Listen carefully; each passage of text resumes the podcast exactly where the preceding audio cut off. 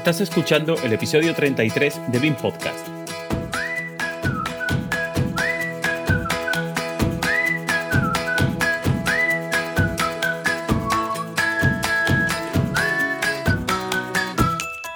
Hoy hablaremos de la relación entre GIS y BIM.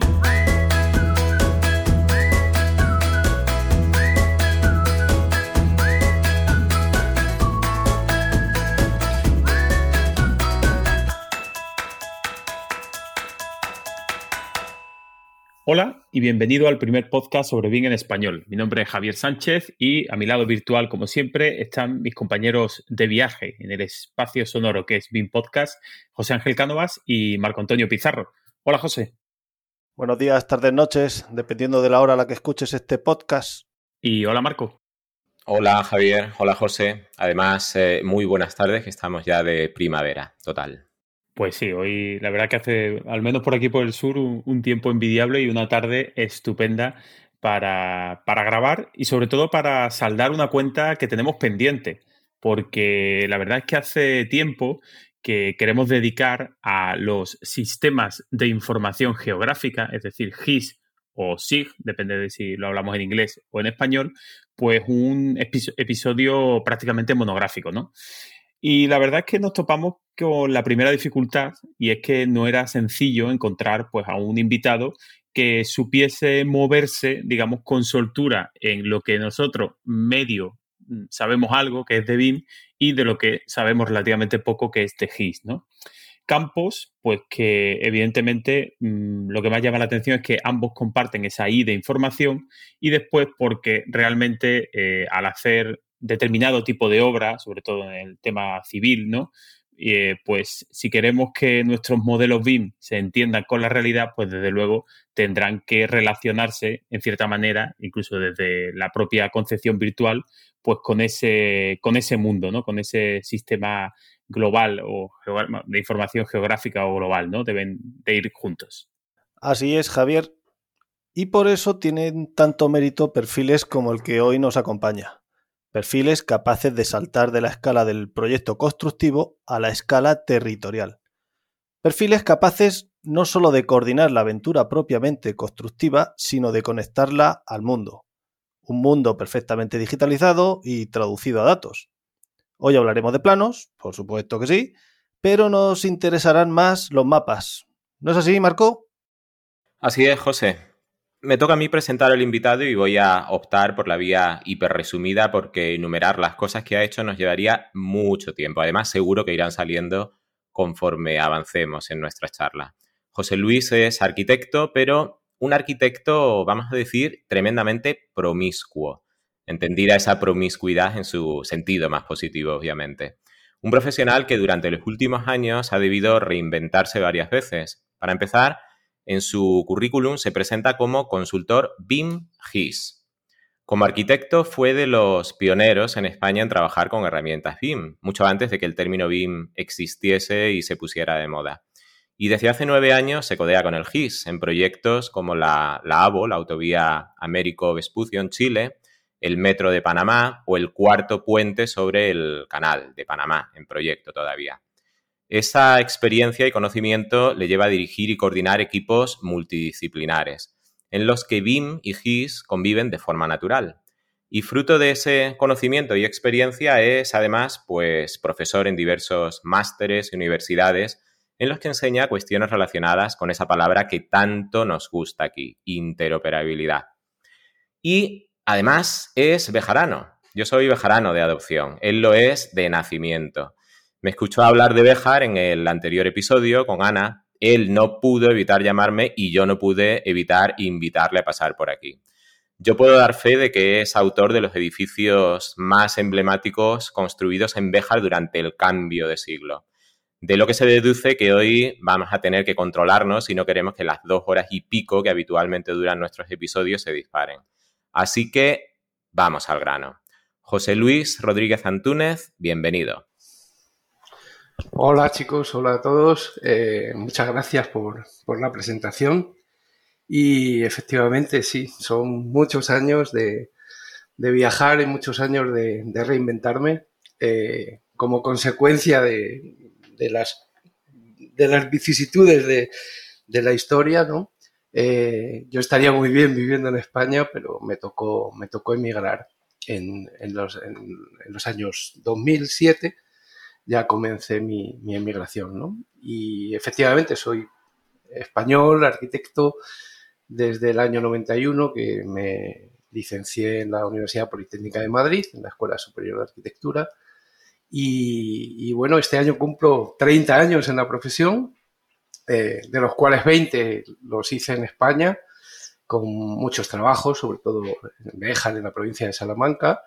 Y bueno, y casi ya llevo 10 años en Panamá, eh, con mis empresas, eh, como el Panamá, y una empresa en Colombia también, porque tenía una pequeña aventura en Colombia que se llama Covim, Covim SAS, ¿no? que es como se llaman las empresas allí, sociedades anónimas, SAS. Y, bueno, pues encantado de que me hayáis invitado y de, estar aquí en, en BIM Podcast con vosotros a compartir. Pues muchas gracias, José Luis, por, eh, haber aceptado esa, invitación nuestra. Y la verdad es que eh, si Marco presume de tener una especial conexión con el invitado, ¿no? por su afinidad geográfica, vamos a llamarlo, pues yo tengo que decir que para mí tampoco resulta un desconocido ya que, bueno, pues el, foro de Alplan, Portal Plan, ¿no? Eh, pues nos permitió hace ya bastante tiempo pues tener contacto y además eh, tuvimos la suerte de poder conocernos personalmente en Binexpo en 2018, ¿no? Si, mal no recuerdo que viniste por aquí y nos cruzamos por, algún pasillo de por allí. Y la verdad eso, pues que, estamos encantados de, tenerte eh, hoy aquí pues a la gran persona y, sobre todo también profesional que, que me consta que eres.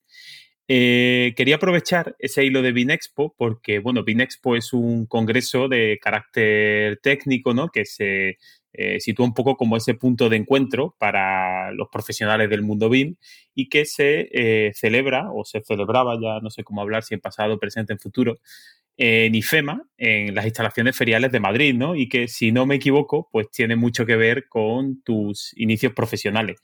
Así que creo que sería un buen momento para que tú mismo nos pusieras en antecedentes y nos contases, así en primera persona, quién es José Luis Rodríguez Antúnez. Y digo brevemente porque, bueno, además de no, de no entrar en demasiados detalles, también me consta que estuviste de invitado en Bean Talks, en el podcast que tienen Sebastián y María Ángeles, y ya contaste un poco esa, esa aventura, ¿no? Que te llevó de Madrid a Béjar, de Béjar a Sudamérica, de Arc, de Arc Plus a Alplan, de Alplan al GIS, a Istra, etcétera, ¿no? Entonces, bueno, sí, una, unas breves pinceladas para los que no hayan escuchado ese episodio. Sí, bueno, perfecto. Eh, bueno, la verdad es que yo terminé la carrera en el, en el año 91 y justo en ese año eh, empecé a trabajar, nada más terminar la carrera, como director técnico en una, en una empresa colaboradora de IFEMA. IFEMA tenía unas empresas que, que, colaboraban con ella montando las grandes ferias que había, ¿no? IFEMA no tenía material ni, ni, capacidad para montarlas. Había cuatro grandes empresas. Yo estuve en Decoraciones M6, eh, me contrataron como director técnico y, eh, y, empezaron, empezamos a trabajar en, el, en los nuevos recintos que se llamaban en aquel momento. IFEMA estaba eh, durante muchos años estuvo en la casa de campo, ¿no? En, unos pabellones eh, separados, separados por, por, la casa de campo, ¿no? Muy natural, algunos pabellones históricos mm, de arquitectura muy interesante, ¿no? El pabellón de cristal, etcétera. Y bueno, eh, se trasladaron en aquel momento al Parque Ferial Juan Carlos I, que es el que ahora se ocupa, y ha crecido muchísimo en, en tamaño. Y yo empecé a trabajar pues en, en, esa, en esa, empresa, eh, a montar ferias, exposiciones, eh, stands, ¿no? Stands modulares sobre todo, y muy repetidos. Entonces se, mezclaba allí un poco la, la tecnología, empezaba, era, era, algo incipiente, y ellos tenían un software que era ARPlus. Eh, usaban ARPlus. Yo terminé la carrera, en mi proyecto de fin de carrera lo dibujé a mano, en papel transparente y en papel opaco. Y, mi primer proyecto eh, lo hice con ArtPlus, mi primer proyecto profesional, que fue una tiendita en, Madrid, en Usera, donde vivía, de un amigo, eh, una tienda de Pladur, ¿no? Eh, y bueno, fue mi primer diseño que, con, esa herramienta, que, que, conocí en IFEMA precisamente. Entonces, eh, IFEMA siempre he tenido una relación, claro, bastante especial como mi primer, mi primer trabajo. ¿no? Estuve un año allí hasta que luego nació mi hija y nos trasladamos a, Bejar y allí hemos eh, tenido prácticamente toda nuestra vida eh, profesional entre Bejar y Salamanca. ¿no? Y, y sí, en 2018, pues yo estaba precisamente en, Colombia dando clase en la Universidad Javeriana, trabajando con, con, eh, José Luis Pons en, en, la Universidad de los Andes, que él estaba desarrollando Plexos en ese momento, Plexos Project, que es un software BIM del que luego podemos hablar, y, y me invitó a conocer el software, me invitó a dar algunas charlas magistrales dentro de la, de la Universidad de los Andes que es la más prestigiosa de, Colombia. Y en aquel momento, pues, eh, en, en, Expo se celebra en el marco de una feria mucho mayor, ¿no? De una feria de la construcción, eh, que no recuerdo exactamente el nombre, tiene un nombre en inglés, ¿no? Eh, no sé por qué, pero tiene un nombre, un nombre así de inglés, ¿no? De, muy, muy llamativo. Y BIM Expo es una pequeña parte de esa feria. Y ese año el país invitado en 2018 el país invitado, había dos, era Marruecos y Colombia. Entonces IFEMA buscó a, personas que pudieran representar a Colombia en, la feria y bueno, pues buscaron gente de todo tipo, empresas grandes, constructoras. Eh, yo viajé con, representantes de las mayores constructoras y con el ministro de, Vivienda de, Colombia. Y yo fui en representación de las empresas BIM, eh, a contar la experiencia. Hicimos allí una mesa redonda con el ministro en la que contamos, yo conté la experiencia eh, y el desarrollo que se estaba haciendo de BIM en Colombia, qué empresas estaban trabajando en ello, eh, qué iniciativas públicas había, qué iniciativas privadas, iniciativas institucionales.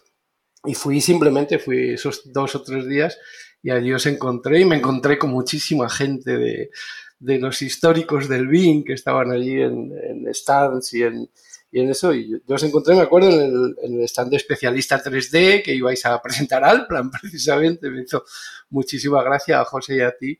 Y, allí nos conocimos personalmente, es cierto. Muy bien, José Luis. Pues tras esa necesaria presentación, voy a abrir yo fuego. Eh, antes de hacerlo, aprovecho para mandar un saludo a los compañeros de BeWise, un saludo a María Ángeles y a Sebastián que como bien dice Javier en su podcast en BIM Talks, te entrevistaron a finales del año pasado y trataron cuestiones que lógicamente hoy saldrán de nuevo. Por exigencias de cronómetro, fíjate, creo que aquella conversación se acabó cuando se estaba poniendo más interesante, en el momento en que hablabas sobre usos posibles de la metodología BIM. Decías muy sabiamente que las dimensiones del BIM, del modelo, no son 7, ni 8, ni 9, sino tantas como posibles usos. De hecho, sonó la bocina cuando te referías a la dimensión GIS como 3G. A mí me gustaría que tirásemos del hilo de esos puntos suspensivos. Aunque en em, esta estructura de guion que tenemos planteada reservemos específicamente el bloque GIS para más adelante, creo que como introducción al programa de hoy estaría muy bien que nos dieses un avance sobre cuál es la diferencia entre la coordinación y gestión de modelos, tanto de modelos de proyecto como sobre todo de modelos de obra, es decir, información sobre gestión económica y temporal, lo que se entiende como 4D y 5D, con y sin sistemas GIS, es decir, sin sistemas de información geográfica. ¿Y cuál es esa dimensión o uso 3G al que hacías referencia en tu participación en BIM Talks? Eh, bueno, sí es cierto, ¿no? Es, algo como, como, muy didáctico. A mí siempre me llamó la atención ese de cuando la gente empezaba a hablar del del 1D, 2D, 3D, incluso eh, gente, hay artículos publicados del 0D, ¿no? Y de los números y llegaban hasta el 7D, que se suponía que era el mantenimiento, ¿no? La, operación del, edificio activo hasta, eh, hasta completar su ciclo de vida en demolición, ¿no? Hasta la demolición o transformación y renovación del edificio, ¿no? Y bueno, yo tengo un pensamiento crítico, siempre, siempre me cuestiono las cosas, no me las creo tal como me las cuentan y, siempre pues intento relacionar en mis proyectos, siempre lo he hecho, ¿no? Relacionar diferentes cosas y, del conocimiento de una parte y del conocimiento de otra parte, por eso el BIN GIS, ¿no? Del, conocimiento del BIN y del conocimiento del, del GIS, que tampoco soy un experto en GIS, evidentemente, como arquitecto, estoy en ello, soy un, aficionado, ¿no?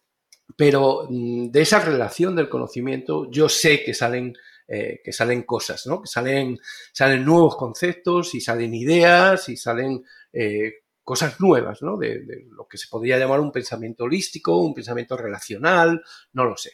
Es, es algo eh, que a mí me ha pasado en toda mi vida y que, siempre he trabajado proyectualmente, incluso con, esa idea de interoperabilidad que, podría decirse en el, mundo del BIM, ¿no? De relacionar algo con algo y obtener una, algo nuevo, ¿no? Quizá.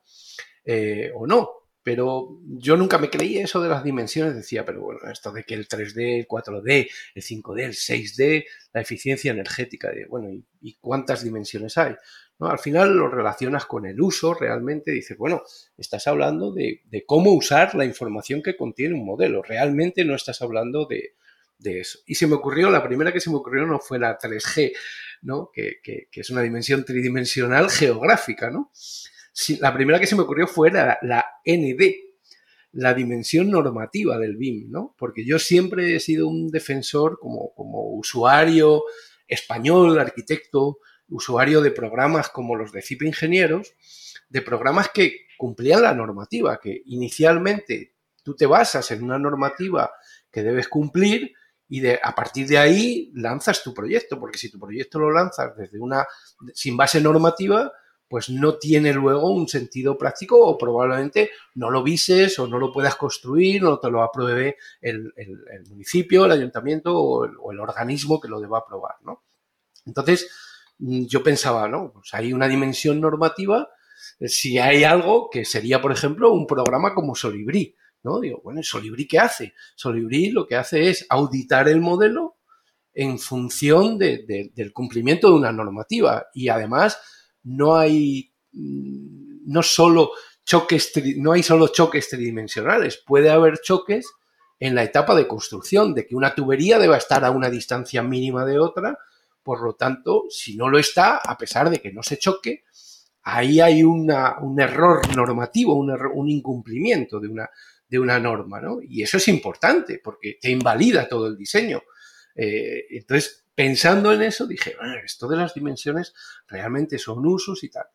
Y, luego he oído hablar en conferencias del, 10D, del 11D, del 12D, ¿no? de la seguridad en la obra, del link construction como una dimensión, de la aplicación de, del link construction como una dimensión, de, muchísimas cosas. Y entonces dije, bueno, pues vamos a... Yo siempre hablaba de, mis presentaciones y conferencias, que he dado muchas aquí en Latinoamérica, en universidades de, de muchos países, pues, pues hablaba de las n dimensiones del BIM y hablaba de que la información no tiene dimensión, por lo tanto, las dimensiones del BIM son cual, cualquiera, son adimensionales, ¿no? Y si las queremos ir poniendo nombres y numeritos, pues se lo podemos poner. Y entonces ponía el ejemplo siempre de la ND y de la 3G, ¿no? Que eran sorprendentes, ¿no? Para mucha gente que se, que se paraban a pensar y decían, wow, ¿no? ¿Qué, qué, qué es lo que qué es lo que está contando este señor, ¿no? Que no hay 7D, como yo he aprendido, sino que hay N dimensiones. Algunas,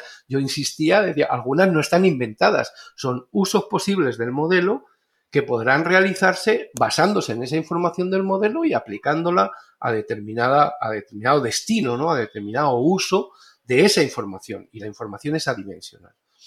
Entonces, bueno, de ahí, de ahí llegué a, a esa dimensión 3G y en la dimensión 3G me la topé en cuanto empecé a trabajar con, proyectos de ingeniería civil, con proyectos de obra lineal o de infraestructura que tienen bastantes diferencias con, los modelos de arquitectura que yo había hecho durante toda mi vida profesional. Como arquitecto, pues he hecho muchas casitas, muchos pequeños edificios, museitos, eh, pero no me había enfrentado a un proyecto de una carretera de 100 kilómetros, a unos túneles como los de la AO2 que van por debajo de la línea del metro, por un, espacio absolutamente opaco y, invisible, ¿no? que es el subsuelo. Y, te pones a pensar y dices, wow, ahí hay una diferencia enorme. Primero en el concepto de escala, ¿no?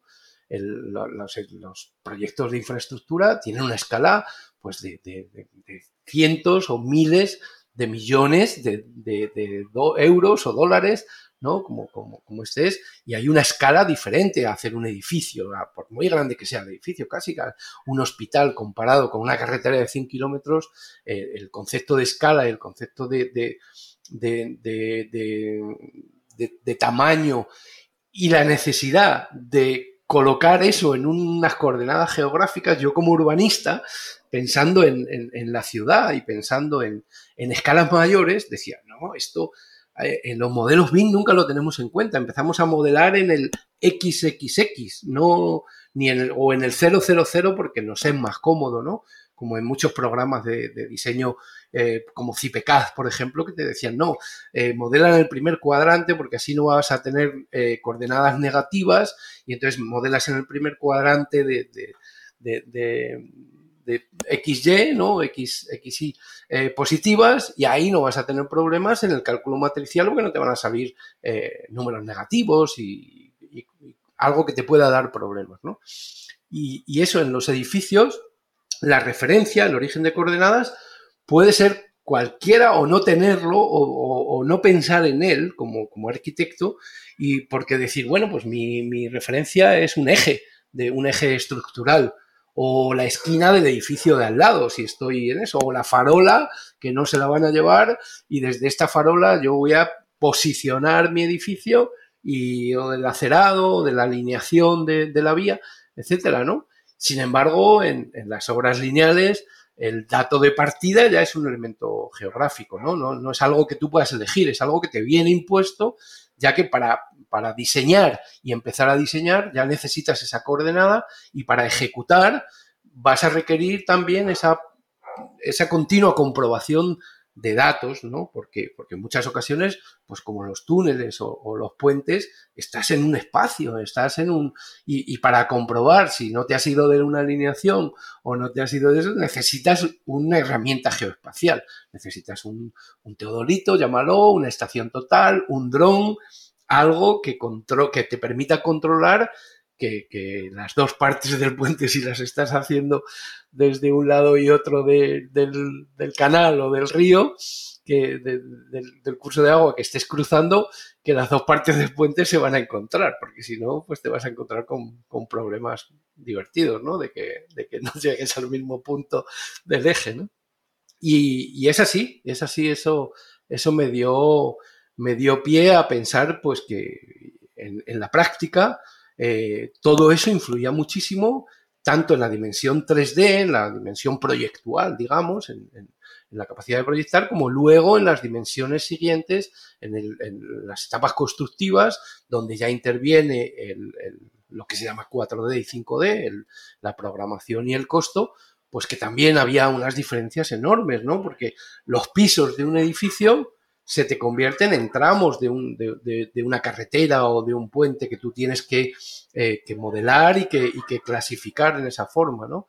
Y, en, y en, en, un edificio los pisos no se pueden hacer simultáneamente, no puedes hacer el segundo si no tienes hecho el primero, pero en una obra lineal sí puedes hacerlo simultáneamente, puedes tener dos contratistas o dos frentes de trabajo en los cuales empiezas a trabajar del kilómetro 1 al 2 y otro del kilómetro 2 al 3 y necesitas evidentemente una información geográfica mm, continua, ¿no? Continua para que aquello empate o aquello se, se, se, se pueda, se pueda realizar y, luego utilizar, ¿no? Que es, es, es, algo interesante, ¿no? Igual que el manejo de, del tema de costos, ¿no?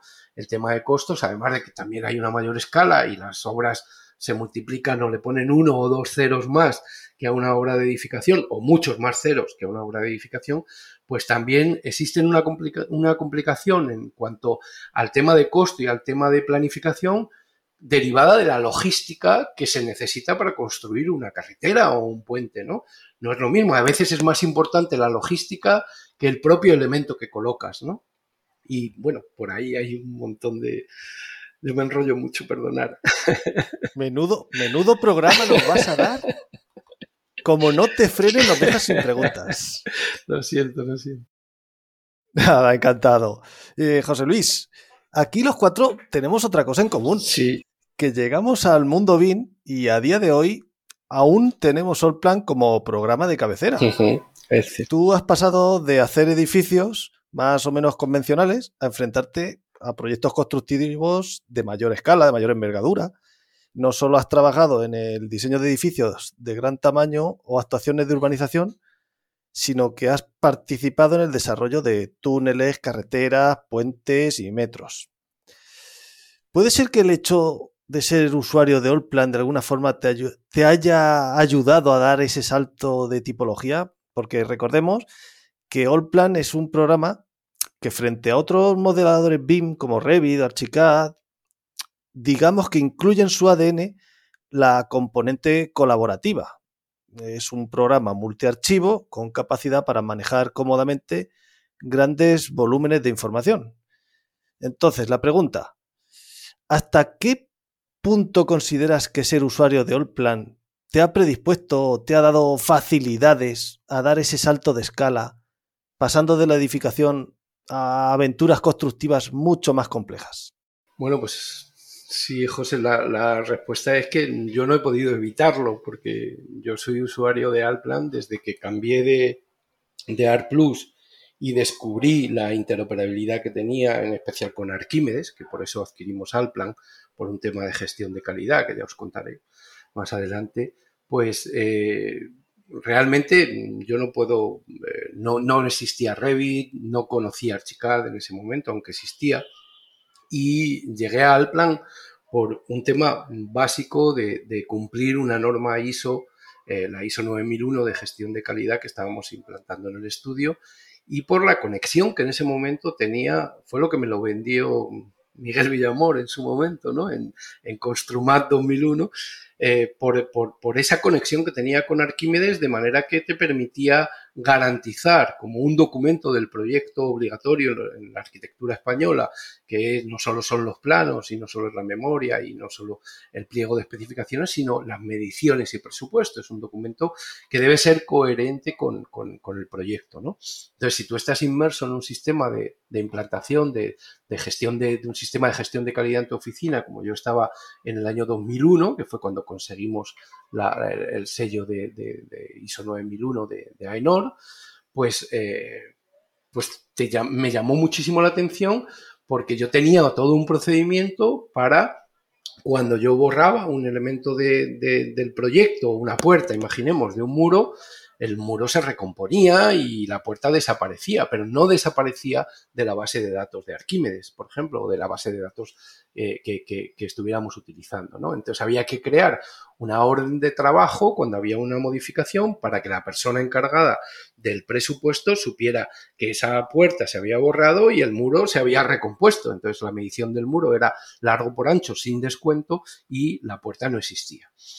Entonces, me convenció fundamentalmente ese tema de, calidad, que hoy es tan obvio quizá en, el mundo de la metodología BIM, ¿no?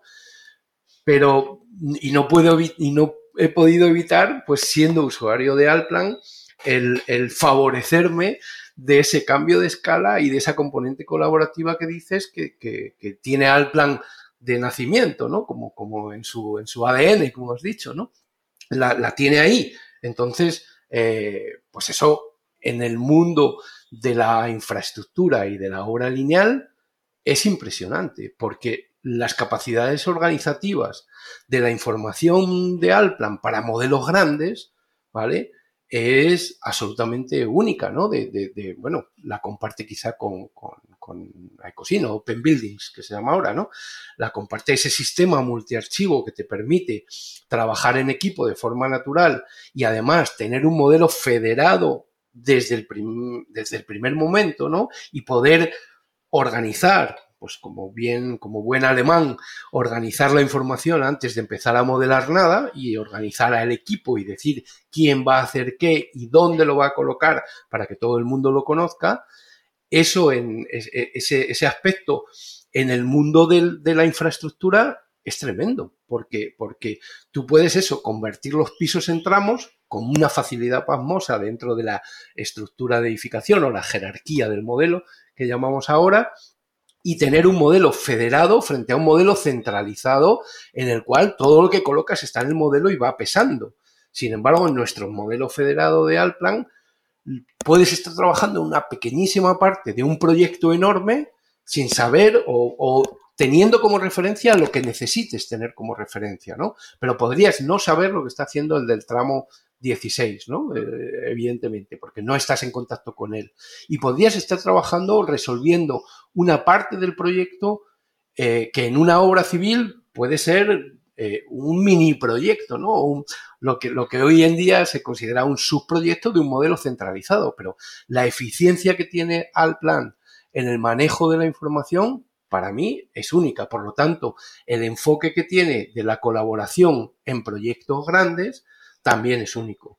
Y es muy destacable y algo muy de valorar como herramienta. Conclusión, que sí te ha facilitado pasar a esa envergadura. Por supuesto, por supuesto. Respuesta corta, sí, ¿no? Sin duda. Respuesta corta, sí. Marco, dale calla. A ver, em, estás hablando de, construcciones a gran escala, de infraestructuras lineales, pero también has citado a las casitas. ¿eh? Antes de dar el salto y, de hablar de GIS, yo querría detenerme eh, un pelín, vamos a entrecomillar esas casitas. Alguna vez hemos organizado aquí una Beam War y lo pasamos tan bien que no descartamos repetir. Aquí somos al planitas de origen, pero intentamos darle a todos los palos. Revit hay que saber porque se ha convertido en casi un estándar de facto y tratamos, como tú dices, siempre de mantener las antenas bien abiertas y de quedarnos con lo bueno de cada software. Vuelvo a hacer referencia al episodio de Vintox allí haces un comentario desprejuiciado, una verdad como un templo, y dices que los arquitectos, el 90% de las veces, efectivamente hacemos casitas, vivienditas, y que para matar moscas, pues no hacen falta cañones, ¿no? Aparte de los pesos pesados, eh, Alplan y Open Buildings, que también lo ha citado, si hablamos de, de plataformas multiarchivo, y de Revit y ArchiCAD, si hablamos de alternativas monoarchivo, ¿Has tenido ocasión de conocer esas alternativas que poco a poco van surgiendo desde, bueno, el ya más que solvente Edificius, que creo tiene ya 10 años, a las alternativas open source como FreeCAD o soluciones originales y gratuitas con el foco en el formato estándar de intercambio, el IFC, como CIPE Architect, eh, bueno, CIPE Architecture o, o Arquitectura. Fíjate que empezamos a ver alternativas interesantes, ¿eh? baratas, gratuitas en algún caso, basadas en OpenBeam e incluso en, en Open Software. ¿Qué repercusión crees que puede tener todo esto en el mercado, en la comunidad de usuarios BIM y sobre todo en la comunidad de usuarios que todavía no han dado el paso para la adopción de BIM? Bueno, la verdad es que el mundo del, de la informática o de, las aplicaciones eh, enfocadas a todo tipo de, aspectos de, la vida ahora mismo, y en nuestro caso de, la edificación, del sector de la construcción, eh, es tremendo, ¿no? El, el, desarrollo que está teniendo ahora, el enfoque que está teniendo con el tema del Open BIM y con el tema de, de la interoperabilidad y de esas herramientas, ¿no? Por supuesto, como decías, tengo las antenas eh, puestas en este mundo BIM, ¿no? sobre todo muy centrado por, mi experiencia en el mundo español y en el mundo latinoamericano, ¿no?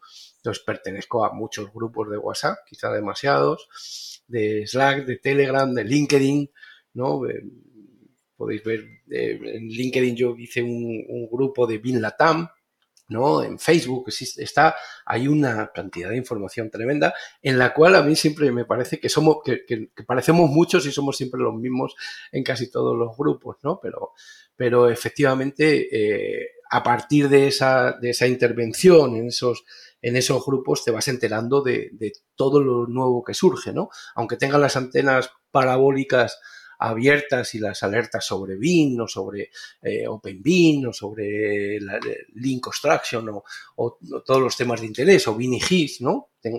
a pesar de tener todas las antenas desplegadas, pues el mundo de la, de la técnica te hace pensar, como yo pienso, que cada vez sé menos, ¿no? Como los sabios quizá, ¿no? Dices, cada vez sé menos, cuanto más se amplía el universo de conocimiento, pues yo cada vez llego a menos, ¿no? Y he visto en particular tus últimos artículos, ¿no? De, modeladores por esas antenas que tengo puestos sobre, eh, sobre Zip Architecture, Blender, SketchUp, eh, herramientas eh, más o menos accesibles, incluso gratuitas, ¿no? Para, para el modelado, ¿no?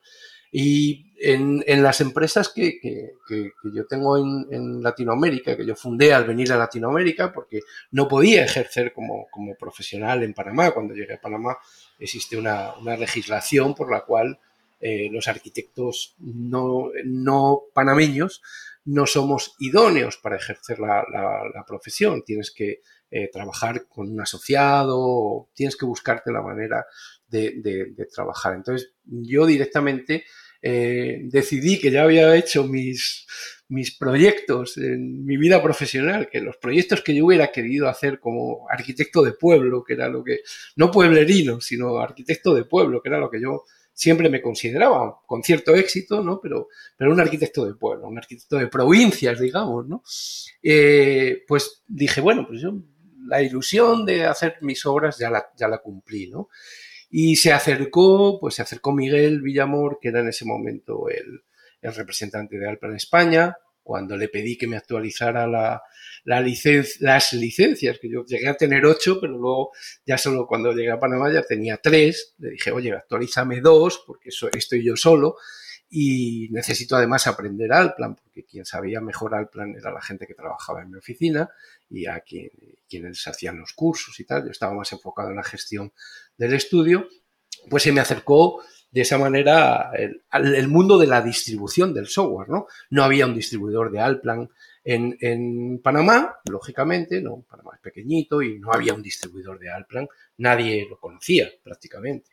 Y, Miguel, pues que teníamos muy buena relación, eh, y la seguimos teniendo, pues él, me dijo, bueno, pues así te das a conocer de alguna manera, ¿no? Si eres distribuidor de Alplan, pues tienes una comisión, si vendes alguno, perfecto, he vendido algunos y, he dado, eh, he dado, he hecho capacitaciones en Panamá, en Colombia y en, y en, otros países de Alplan, hemos vendido algunas licencias, muy poquitas, pero, pero bueno, fue una fuente de, es una fuente de ingresos porque hoy en día somos desde Comar Panamá los distribuidores de Alplan para toda Latinoamérica, desde México hasta Chile, ¿no? Entonces ahí sí hay una masa de clientes pequeña, pero, pero bueno, nosotros también somos una empresa pequeña, de pueblito, ¿no? Y, después, inmediatamente después de llegar eh, a, a, comenzar a, a, la distribución de Alplan y enterarme del mundo comercial y de, y de, y de cómo era y cómo funcionaba, llegó la gente de CIPE, llegó viajaron, o sea, tenían una gente que viajaba a Panamá a, pues, cada año, cada cierto tiempo, a comercializar, hacían pequeños eventos y tal. Y cuando contactaron conmigo, pues igual me dijeron, si sí, tú eres cliente nuestro desde hace 20 años y además eres un cliente que tenías todo el programa prácticamente, yo tenía, en mi estudio tenía cuatro ingenieros trabajando. Y, y entonces me dijeron, ¿por qué no? Si ya estás distribuyendo Alplan, ¿por qué no distribuyes Zipe? Y les dije, pues sí, venga, pues, pues es verdad, puede ser un, buen... Y fue una grandísima idea, la verdad, porque Zipe, hemos, eh, sí se ha vendido en gran cantidad y sí hemos hecho una introducción que luego os puedo contar, ¿no? Mi experiencia cuando lleguemos al mundo, al mundo de, de los vocablos y de eso, os contaré mi experiencia con el generador de precios de Panamá, ¿no? Eh, y ahí, pues, em, comenzamos un mundo de, distribución, ¿no? Y claro, eso, ese mundo de, que la empresa también sea distribuidora, pues te da una relación muy especial con la casa matriz, ¿no? Con la casa comercial. Entonces, tenemos línea directa con Múnich para, para muchos temas de capacitación y de novedades de, de Alplan y tenemos línea directa con CIPE, ¿no? Y, con el tiempo, pues ahora tenemos con Istram, con, con Plexos, con Pix4D y con, y con la gente de, de, eh, ¿cómo se llama? me acuerdo. Eh, del, de un software de, que, no hemos vendido. Ah, bueno, con la gente de Solibri también, que, no se vende, ¿no? Es un software que, aquí nadie conoce o prácticamente nadie conoce y les parece que un software de auditoría de modelos pues es complicado. Entonces nos hemos ido, hemos ido añadiendo software a nuestra, a nuestra a nuestra empresa, distribución de software, que ha sido otra, otra fuente de, ingresos y otra fuente de distribución. Y sobre todo, ya os digo, esa relación con las casas fabricantes para nosotros ha sido muy importante. Pues precisamente mm, sobre esa amalgama de programas quería yo preguntarte, porque evidentemente conforme un proyecto va pasando de anteproyecto a básico, ejecución, etcétera, y sobre todo va cambiando de escala, de ser una casita de pueblo a ser una infraestructura lineal, ¿no? Pues eh, evidentemente va aumentando su complejidad y parece que, o al menos eso pensamos, que resulta difícil que pueda afrontarse pues, con una única herramienta, ¿no? Eh, entonces, pues en este caso no hay, más, no hay más remedio que recurrir a esa cacareada interoperabilidad, ¿no? Y que eh, evidentemente suele ser recomendable tirar de estándares, bien sean propietarios, cerrados, etcétera, pero maneras uniformes o mm, consensuadas de, trabajar, ¿no? Y si hablamos de BIM, eh, realmente los estándares por antonomasia, y además coincide que son abiertos, pues es eh, el IFC y el BCF, ¿no? Pero nos vamos a centrar en, el IFC, ¿no? Un, formato de archivo, pues alabado y criticado por partes iguales, ¿no? Odiado y amado, como queramos verlo, y eh, bueno, pues la verdad que tenerte aquí pues nos parecía una oportunidad fantástica para preguntarle a alguien con, tu experiencia, pues que ha tenido que lidiar con, como se dice, con toros de verdad, no con vaquillas, que es lo que hacemos, lo que hacemos proyectos más pequeñitos, y que, bueno, pues suponemos que durante tu trabajo habitual, pues habrás tenido que lidiar ¿no? con, estos estándares. Eh, ¿Cuál es un poco, por tu experiencia, de forma resumida, el flujo de trabajo que has utilizado para pasar información entre toda esa amalgama de programas que comentas? Bueno, nosotros hemos usado eh, prácticamente todos los software, ¿no? Porque el, trabajo en equipo y el trabajo en colaborativo requiere de utilizar lo que todo el mundo dice y nadie hace, por lo menos yo, en, mi, idea, ¿no? Que es decir que, que hay que usar cada software para lo mejor eh, que hace cada uno, ¿no? Pero si no lo conoces, pues es difícil que lo utilices, ¿no? Si, ni siquiera lo haces cargado nunca y no has visto cómo es su entorno eh, de trabajo y qué es lo que hace bien el programa, pues es difícil que seas capaz de, utilizarlo para nada, ¿no? Entonces, hemos usado los software que conocemos, como todo el mundo, ¿no? Si, si, eh, en principio, los que mayor se, se, ajustaron. Aquí en Latinoamérica, evidentemente desde allá pues usábamos los que usábamos al plan porque era nuestro software de, cabecera y con él hacíamos todo, ¿no? Hacíamos diseño y tal. No existía esa idea de, la interoperabilidad y de la colaboración como existe hoy porque además Alplan lo tiene, lo tiene de manera nativa, con lo cual tampoco estábamos muy preocupados por ese tema, ¿no? Pero al final, pues tienes que ajustarte a lo que te pide el cliente y a, a los conocimientos y recursos humanos que tiene, que tienes, eh, que tienes acá, ¿no? Entonces, eh, lo que más hemos hecho, la realidad es que en, Panamá, en Latinoamérica en general, no, se ha llegado todavía a una aplicación en obra, ¿no? De hecho, nosotros eh, desde hace cinco años estamos trabajando o intentando trabajar haciendo llegar el BIM a las empresas constructoras. Ese era el leitmotiv de una empresa que, tuvimos, que, con la que he trabajado en Panamá, que es ABC Takeoff, que, que fundamos junto con, el arquitecto Luis Vargas, panameño, eh, que es mi, amigo y mi colega, y, fundamos esa empresa fundamentalmente para llevar el BIM a las empresas constructoras, porque, porque no se ha llevado quizá todavía o hay muy poquitos casos de, éxito, ¿no? Entonces, al final nosotros hemos trabajado mucho en licitaciones, en proyectos, en lo que nosotros llamamos modelos de preconstrucción, que son modelos conectados a costos y modelos conectados a una planificación que nos puede dar la empresa o podemos simularla nosotros para que la empresa luego la vaya puliendo, ¿no? Pero la mayor parte de nuestro trabajo ha sido, la verdad, en licitaciones, en, propuestas, ¿no?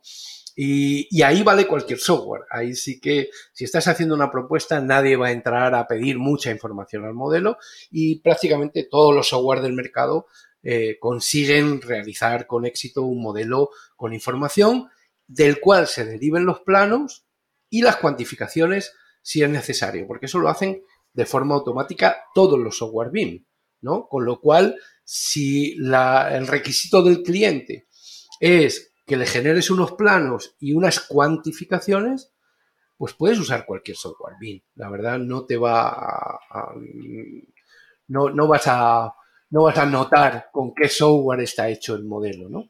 Aquí, lógicamente, si necesitas mano de obra y son modelos grandes y necesitas un tiempo, ¿no? Hacerlos en un tiempo eh, rápido, pues necesitas usar Revit porque es el software que todo el mundo tiene de cabecera, ¿no? Entonces, eh, os puedo poner un ejemplo, ¿no? En, el último proyecto que hicimos en, que entregamos en, en, abril de 2019 para China Railway, que fue el motivo del, pues yo estaba en Bogotá y volví a Panamá, eh, en la línea 3 del metro de Panamá, en, en, la, licitación, pues utilizamos todos los software, o sea, pensamos en cómo ganarnos la licitación. Imaginaros, es, un pensamiento al revés. ¿Cómo me ganó la licitación? ¿Qué quiere Metro de Panamá?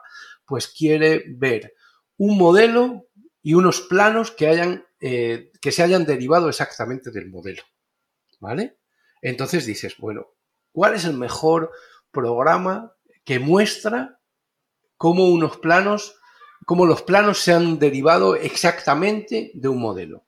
Y yo directamente pensé BIMX. BIMX es un software muy accesible, prácticamente gratuito para, para, un usuario, es gratuito. Y si yo le entrego al Metro de Panamá unos modelos de las estaciones de la línea 3 y de, la, de los alineamientos y de las torres de evacuación en BIMX relacionados con los planos y un juego de planos que pueden pasar del modelo al plano con la facilidad y la, la belleza, ¿no? por decirlo de alguna manera, con la que lo presenta BinX, pues lo haré en Archicad, ¿vale? Y compré unas licencias de Archicad, monté un equipo de Archicad para ser, para, para hacer el entregable en BIMX. Y Archicad fue el depositario de la información. ¿Con qué se hizo el, con qué se hicieron los modelos de 13 estaciones, alineamientos y torres de evacuación en tres meses, que era el plazo que teníamos para presentar la licitación. Pues lógicamente eh, monté un equipo de Colombia que tenía de mi empresa colombiana que trabajaba en Revit. Y con ese se hicieron las familias paramétricas adaptativas para los techos, que eran, eran unos techos modulares, que tenían unas piezas que se debían intercambiar para conseguir unas formas, unos colores y unos diseños, ¿no? Y eran piezas de ventilación, piezas de un color, piezas de otro color, que se integraban en una malla triangular tridimensional y que formaban diseños pues muy panameños, ¿no? Como el de la pollera panameña, que luego le diré a José lo que es, eh, o étnicos, ¿no? Como, como, como había una comunidad guna, que es una comunidad indígena de, Panamá por la que pasaba el metro. Entonces esa estación tenía un carácter étnico, otra tenía eh, formas de, derivadas del mar, ¿no? Panamá está entre los dos mares y, bueno, tenía unas tortugas, unas, unas imágenes muy, muy marinas.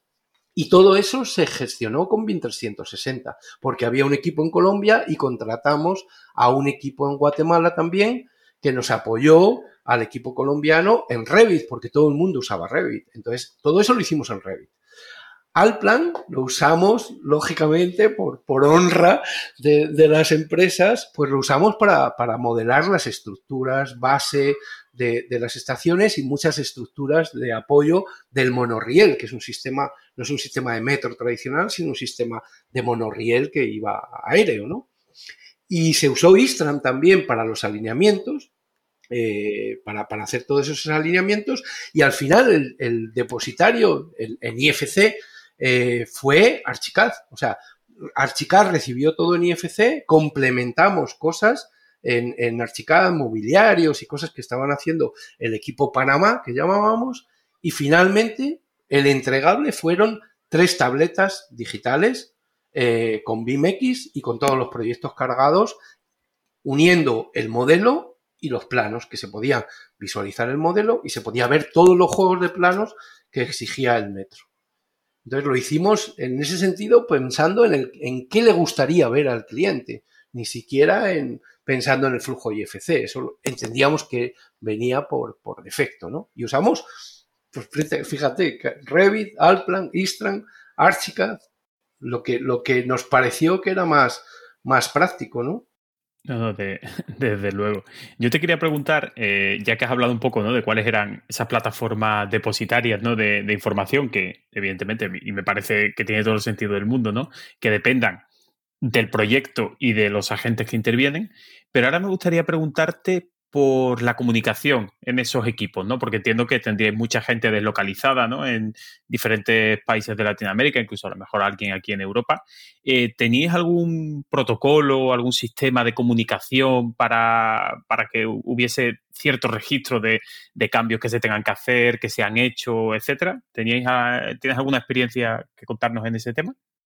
En ese momento no, no, daba tiempo a nada, era mi cabeza y mi dedicación la que, la que mantenía el, la que mantenía la estructura funcionando, ¿no? Eran mis decisiones y mis relaciones. Yo estaba trabajando en la oficina rodeado de, de 50 ingenieros chinos, eh, con intérpretes que habían estudiado español en Salamanca, por cierto, y, y así nos entendíamos y, y ellos iban a mirarnos, nos fotografiaban, nos grababan, lo que estábamos haciendo, pero eso era pues lo que estamos acostumbrados muchos arquitectos, a un trabajo de sol a sol muy, muy intenso y bueno, teníamos, teníamos las herramientas, ¿no? Teníamos 1360, teníamos mails, teníamos Google Drive, teníamos herramientas de, de, de comunicación, evidentemente, ¿no?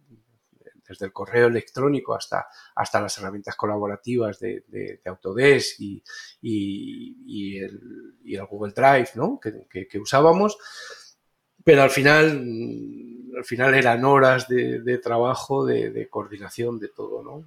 al final era una cabeza, un BIM manager, llamémoslo, que era yo, que, que controlaba el desarrollo del trabajo de todas partes. ¿no? Y tuve en, eh, a Edgar Rubio, que es eh, un profesor de la Universidad, eh, de la Universidad Nacional de, Bogotá, arquitecto también, experto en Revit, muy experto en Revit, que, es el, formador y el creador de prácticamente todos los bloques docentes de, de, Colombia, que era el que, digamos, el coordinador BIM en Revit de lo que se hizo en Revit, porque se usaron nubes de puntos, se usaron, se hizo, se hicieron levantamientos de nubes de puntos y, se hicieron eh, modelos en Revit, modelos entre, entregables, también se hicieron modelos entregables en Revit, en Alplan y en, y en, en Istran y en Archicad sobre todo el entregable final fue Archicad. Pues te, te, iba a preguntar yo por, por, esas herramientas, no por Alplan ni, ni por Archicad, porque eh, si bien sabemos que Alplan tiene, bueno, tiene, una parte de ingeniería ¿no? y tiene ciertas herramientas para el trazado de eh, proyectos, infraestructuras lineales, pues está claro que puede, o intuyo yo, que puede quedarse corto ¿no? Eh, frente a lo mejor a, a una herramienta especializada. Eh, no eres ingeniero, pero evidentemente ya hemos visto que ha, has trabajado rodeado de ingenieros y más ingenieros chinos, que aquello tiene que ser desde luego toda una, una experiencia. Y bueno, ¿no? en ese proyecto de, la autopista Américo Vespucio que comentabas allí en, en Chile, ¿no? y que, bueno, pues imagino que estos ingenieros trabajando en este proyecto de autopistas, pues sí harían uso de, de esa herramienta especializada, ¿no? Eh, me estoy refiriendo a Istram, ¿no? Istram, que es, una, eh, es un software pues, que, permite trabajar, generar, modelar esas infraestructuras lineales pues, con todo el detalle necesario y sobre todo eh, un modelado derivado de la normativa tan importante y tan marcada que hay para ese tipo de, de trazados. ¿no? Eh, me gustaría ver si nos puedes eh, detallar un poco ese flujo de trabajo ¿no? entre Istram y Alplan o, o Istram eh, y Archicad, de cara un poco a, generar finalmente ese modelo. ¿no? ¿Qué, te aporta cada programa? ¿Cómo, cómo se ha comportado con, el IFC, geometría, datos? No sé, cuéntanos un poco esa experiencia con Istram. Bueno, Istram es un monstruo de, de, programa, ¿no? Es desconocido para todos los arquitectos y muy conocido para todos los ingenieros civiles españoles también, ¿no? Es un software que usan muchísimas empresas grandes españolas para todo el desarrollo de obra lineal y en esos España somos una potencia, ¿no? Tiene un desarrollo de más de 30 años y es un programa que se puede considerar histórico, ¿no? Se llama Istranispol. Ahora se nombra Istranbim, ¿no? Porque quiere integrarse porque han hecho un esfuerzo tremendo, ya están trabajando con el IFC 4.2, ¿no? Istran está duro, muy duro, muy, muy, muy, es un ejemplo para mí de, superación de una empresa muy personal de, José Ramón, ¿no? De José Ramón Fresno, de, una persona que, que, es ingeniero de minas, eh, asturiano que, se subió al mundo de la informática, eh, al mundo del BIM y ya a través, ya se metió en la Building Smart y, vio el futuro, ¿no? Vio el futuro de, su software integrándose con, el IFC, con el IFC 2x3, con el 4, con el 4.1, con el 4.2, ya, ya os digo, están trabajando con el 4.2, ¿no? Yo he estado con ellos reunido en Asturias en, ese viaje que hice a BIM Expo hice una escapadita a Asturias a comer bien y a ver a José Ramón y a, hablar con los, con los desarrolladores de Istran, porque yo Istran como arquitecto lo conocí en Chile cuando fui a dar la capacitación personalizada a la empresa Gesvial. Eh, y ellos utilizaban Istran, ¿no? O sea, tenían varios expertos de gente que había trabajado, ingenieros que habían trabajado en empresas españolas y tal, eh, eran chilenos y muy buenos y eran eh, eran unos cracks en, en, en, Istram, ¿no? Y ellos lo que, lo que hicimos las primeras pruebas de interoperabilidad, luego estuvo Antolí Cámara, que también le habéis entrevistado, ¿no? Después de, después de la capacitación que yo les di, vino Antolí. Y ahí conocí, yo conocí a Antolí, me quedé, me iba a haber ido a ver unas bodegas de vino eh, chilenas tenía un viaje el lunes en la mañana, que ya había terminado mi, capacitación y tenía un par de días en, Santiago para conocerlo más, y que va, me fui otra vez el lunes porque empezaba la capacitación Antolí. Y yo quería conocer personalmente a Antolí porque había visto sus vídeos de, de, Alplan y sobre todo de la parte de infraestructura y de territorio y de todo eso. Y, me fui y dije, oye, yo voy el lunes, el lunes por la mañana voy a ir a la oficina otra vez a, porque me enterré allí con ellos un, par de semanas en, la oficina eh, probando, o sea, como, como un, yo qué sé, yo hay veces que pienso que soy como los chicos estos jóvenes que, prueban los videojuegos, ¿no? Probando cómo hacer que Istram funcionara bien con Alplan. Y el resultado fue espectacular en IFC, en IFC 4.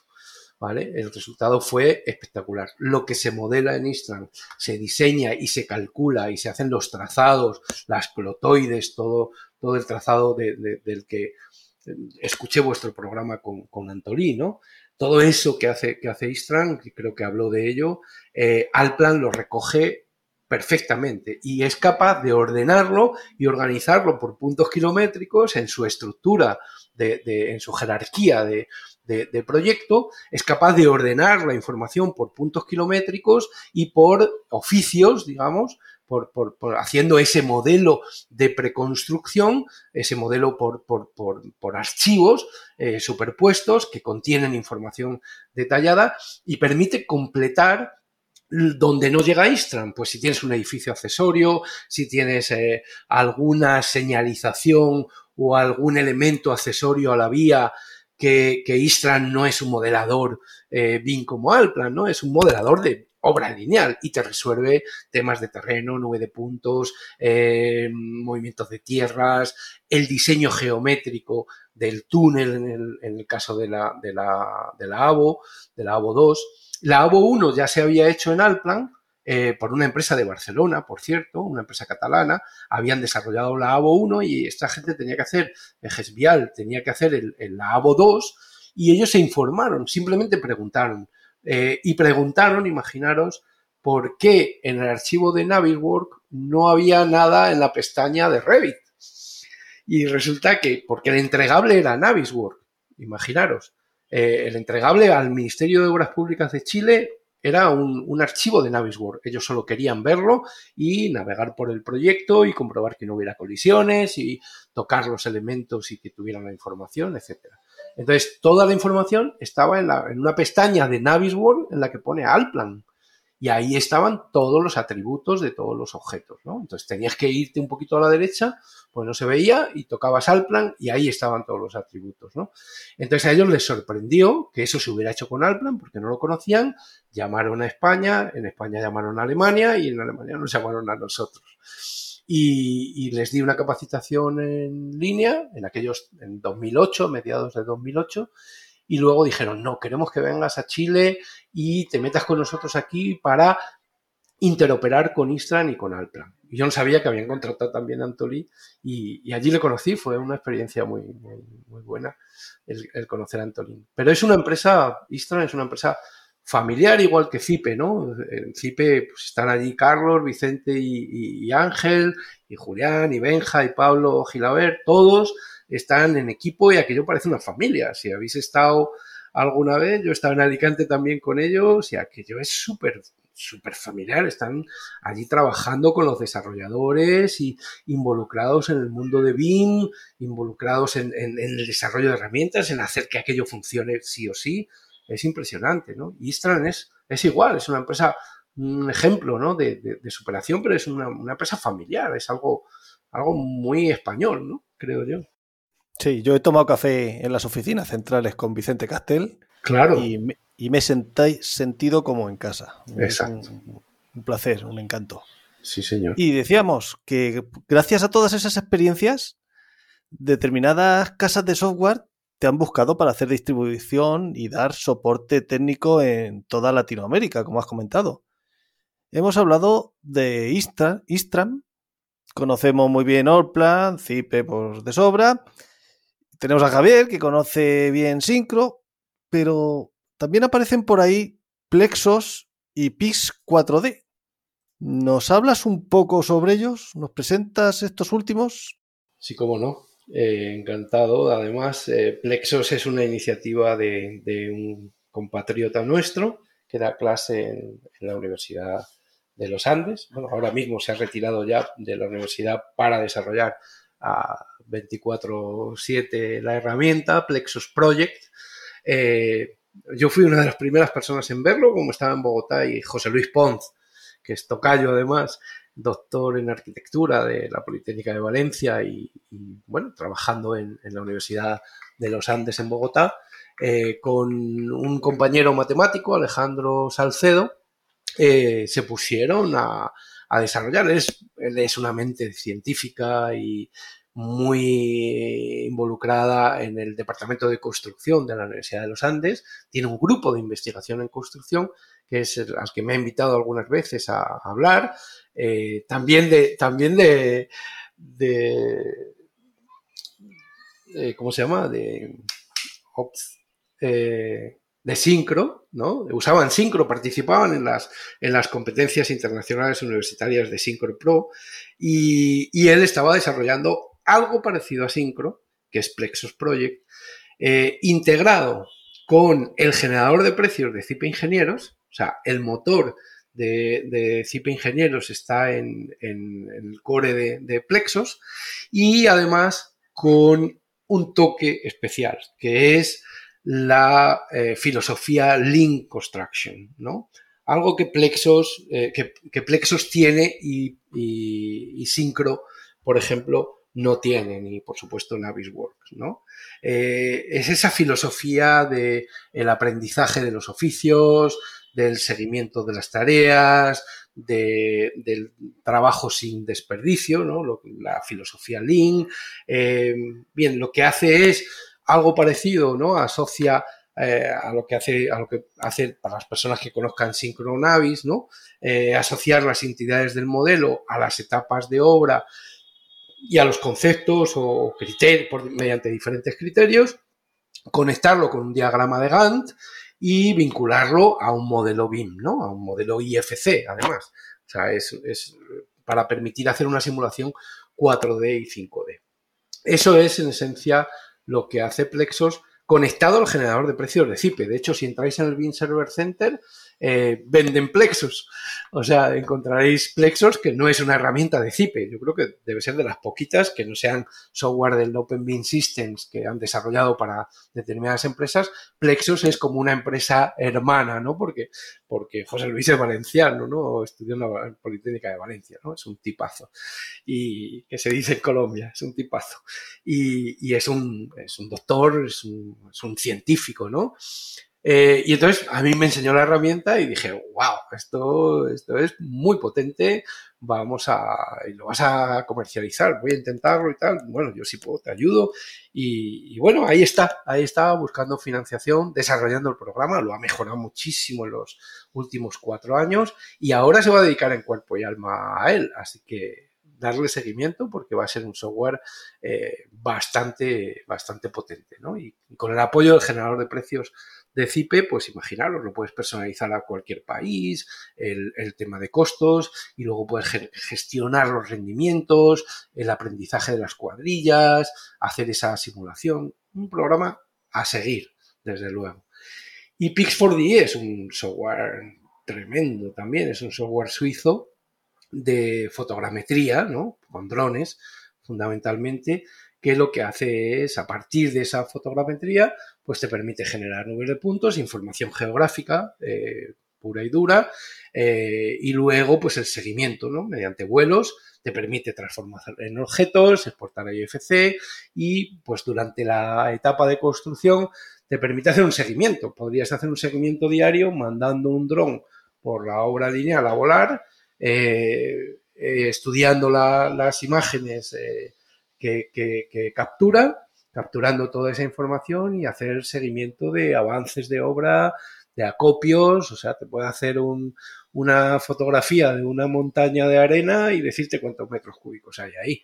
Y que el contratista no te pueda echar ningún cuento, como dicen en Panamá, de, de cuántos metros cúbicos ha dejado allí. Si hay siete, hay siete. Si hay ocho, hay ocho. Y lo ves desde el dron, ¿no? Y puedes comprobar eh, con, una máquina eh, volando. Si los tipos están trabajando, ese día se, fueron a la playa.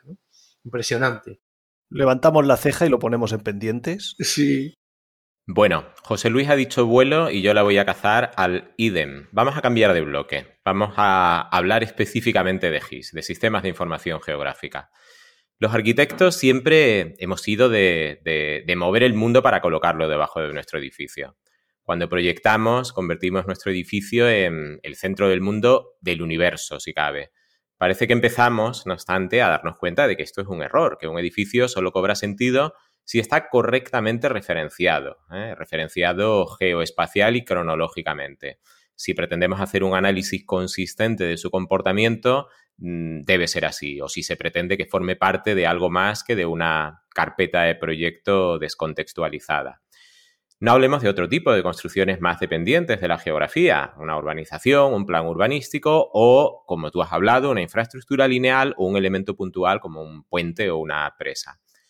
No parece sensato que siga existiendo una barrera o frontera clara entre el BIM y el GIS. Como tú bien dices, comparten la ida de información y, por tanto, las semejanzas deberían pesar más que las diferencias. Tú eres todo un pionero en tender puentes, tanto de manera figurada como literal, y al canal de Panamá me refiero. Em, al GIS, además de tu experiencia profesional, mm, digamos, tangencial, le dedicas tu doctorado. ¿Nos das algún detalle de esa tesis? Nos interesa mucho la visión desde el punto de vista de, un arquitecto. Te pido una eh, pequeña y, breve aproximación porque vamos a entrar más en detalle a continuación. Y lo de breve te lo planteo ya casi como un, un, un reto personal porque hemos rebasado ya la hora de grabación y tenemos todavía muchas cosas que contar. Ok, cómo no. Bueno, intentar ser breve. El, detalle de la tesis es, fue idea del tribunal de la tesis. Yo llegué a, me convenció Manuel Soler eh, que hay una, hay una maestría en dirección integrada de proyectos que dirige Manuel Soler, que estudiamos juntos en la Universidad de, la Politécnica de Madrid. Y, y bueno, eh, él me convenció, me invitó a dar unas clases sobre, sobre Arquímedes precisamente y la relación con los modelos BIM en esa maestría que se comparte entre la Universidad de Louisville y la Politécnica de Madrid y se imparte en la ciudad de Panamá también y se imparte también en Madrid. Y me animó a hacer el doctorado hablando y almorzando y tal. Eh, me dijo, ¿y por qué no haces el doctorado, José Luis? Porque le dije, uff, yo estoy separado de la universidad hace muchos años. Bueno, pero es que ahora, como, nosotros hicimos seis años más el proyecto de fin de carrera, pues somos, tenemos el máster, o sea, no tenemos, no tienes que hacer un máster previo al doctorado y puedes saltar directamente al doctorado. Y temas de BIM, pues eh, la universidad, pues ahora mismo lo está valorando mucho eh, las, tesis con, el tema de BIM. Y me propuse, bueno, empecé, dije, venga, me convenciste, yo te ayudo, tal, vale fui, leí mi título de tesis, que era algo parecido a,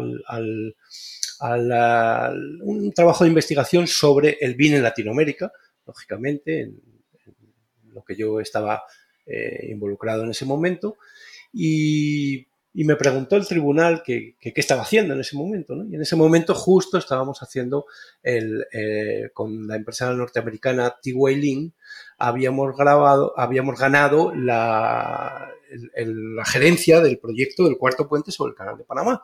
Y nosotros habíamos sido, el equipo de ABC Takeoff, eh, habíamos sido eh, los, los que habíamos redactado la parte del pliego de BIN y GIS que el, el MOP panameño exigía en principio en su pliego de condiciones hablaba de la implementación de una herramienta BIM que se desarrollara en un software que tuviera compatibilidad con los formatos de la herramienta GIS de seguimiento. Entonces, nadie sabía muy bien a qué se refería el MOP en ese, en ese artículo del, pliego de especificaciones. Nos llamaron y dijimos, bueno, pues pensamos que esto es una interacción entre el sistema de información que es BIM y, o, o, un, un, un modelo de información del puente y el trabajo que hay que hacer de control y seguimiento previo y posterior eh, en, con los sistemas de información geográfica que, que, ustedes, que, el MOB tiene, ¿no? El MOB maneja.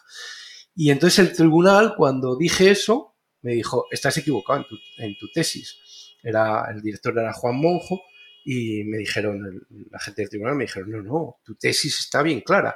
Hay gente que sabe de BIM y hay gente que sabe de GIS, pero nadie ha hecho la conexión porque, porque no, se, no se hablan. Entonces, si tú fueras capaz de hacer un trabajo de investigación de en qué se parecen el BIN y el GIS, o qué comparten o qué no comparten, y cómo se puede interoperar entre esos dos sistemas, ellos me dieron la idea y me dijeron, además, no te vamos a aprobar el título de tesis para que lo hagas. Entonces me tuve que poner obligatoriamente a hacerlo. Ese fue, ese fue el inicio de la tesis y de la investigación, que, que era la integración de los sistemas BIN-GIS en el cuarto puente sobre el canal de Panamá. Como el cuarto puente se ha retrasado mucho, pues eh, en este momento está adjudicado, pero, pero no están iniciados, han iniciado algunos trabajos, prospecciones y tal, pues no he podido desarrollar la tesis. Lo cierto es que la he tenido que abandonar eh, por no poder atenderla, por no tener tiempo y porque el cuarto puente está todavía sin hacerse, ¿no? Entonces, eh, a la espera de que se haga, quizá pueda retomar ese punto, porque es un, algo muy poco estudiado, porque como bien habéis dicho, los arquitectos sabemos de GIS, sabemos de BIM o sabemos de modelos y sabemos de proyectos de, nuestros edificios, pero, pero de GIS no, no sabemos. Y hay gente muy experta en esa parte de GIS que no es arquitecto, sino geógrafos o expertos en, en, sistemas de información geográfica, que de BIM tampoco tienen mucho, mucho, mucho, mucha idea, ¿no? Entonces me pusieron un tutor de cada parte. Estuvo Manuel Soler en la parte de BIM y una profesora en la parte de GIS, ¿no? Experta en GIS. Y ellos, yo, yo les unía a los dos y hablábamos de, hablábamos del tema y mi labor era ver cómo encajar todo eso. Bueno, pues confiemos en que tanto el puente como tu, tesis vean la luz algún día. José Luis, mira, tengo aquí a mi lado a una persona que, quiere saludar, de José a José. José Ángel, ¿le das permiso y haces los honores? Hete aquí, o oh sorpresa, o oh dolor, o oh campos de soledad mustios collados, que ahora es cuando llega el punto álgido del programa, ya que a partir de este momento los bejaranos ganan por mayoría. Una incorporación muy sensata y a tiempo, porque si hay que hablar de GIS, a los tres titulares de este programa se nos va a ver el plumero. Además, me parece un crossover de auténtico lujo. Por un lado, un arquitecto que llega de forma natural al mundo del GIS, y por otro, a una especialista GIS que por asuntos de amores y derivaciones profesionales aterriza en el mundo BIM. Ella es Alicia Bermejo, geóloga de formación, pero técnico GIS de profesión, por lo que a mí me gusta llamarla bingisóloga. Y que de tanto juntarse con Marco, pues lo que le pasa al que acompaña un cojo, que si al final no cojea, requea. Así que ha acabado aprendiendo Allplan, Navisworks y ha acabado controlando a la perfección eso que a más de uno nos lleva de cabeza. Los sistemas de coordenadas de Revit, sus coordenadas internas, su punto base, su punto de reconocimiento y la madre que los parió. Por lo que tiene todo mi reconocimiento. Alicia, bienvenida, pasa, pasa, como si estuvieras en tu casa. ¡Wow! Hola, buenas tardes, buenos días, ¿no, José Luis? Que allí hay una diferencia horaria significativa. Y buenas tardes a, Javier, José Ángel y Marco. Me hace gracia la, presentación de, José Ángel. Hola Alicia, qué sorpresa. Sí, sí. Es que me dijeron que venía un bejarano y qué bejarano y digo, uy, qué interesante. Y además cuando me dijeron el tema del podcast, bueno, pues a mí es que me resulta tremendamente, pues eso, interesante porque mm, lo primero siempre, no sé, hace ilusión saludar a un paisano, ¿no? Y, eh, es que eh, la trayectoria que, que, tú has tenido, José Luis, es un poco, vamos, similar con todas las diferencias de la experiencia y tal, a la mía, pero al revés. O sea, mm, yo conocía el GIS porque me dedicaba a ello, trabajaba en ello ya desde hacía años y cuando conozco a Marco, allá por 2008, pues él me venía hablando de las maravillas del BIM, que sí y tal, bueno, Marco y Aida Machado también. Y claro, a mí no me llamaba tanto la atención porque yo decía, bueno, si esto que me estáis contando es más o menos el fundamento de lo que es el, los sistemas de información geográfica, ¿no? Una información vinculada a una geometría. Y bueno, pues por circunstancias laborales y tal, llega un momento en el que o me estancaba o me reciclaba, ¿no? Entonces dije, bueno, pues tomo este tren que pasa por delante y me monto, un poco en el mundo de BIM, que lo tenía a mano aquí con Marco. Y bueno, yo mm, viendo eh, de qué se trataba, eh, pues intuyo que no voy a tener mucha dificultad ¿no? en aprender herramientas eh, BIM, porque, como digo, están basadas en los mismos fundamentos que, los sistemas de, información eh, geográfica, ¿no? Son geometrías que llevan datos intrínsecos.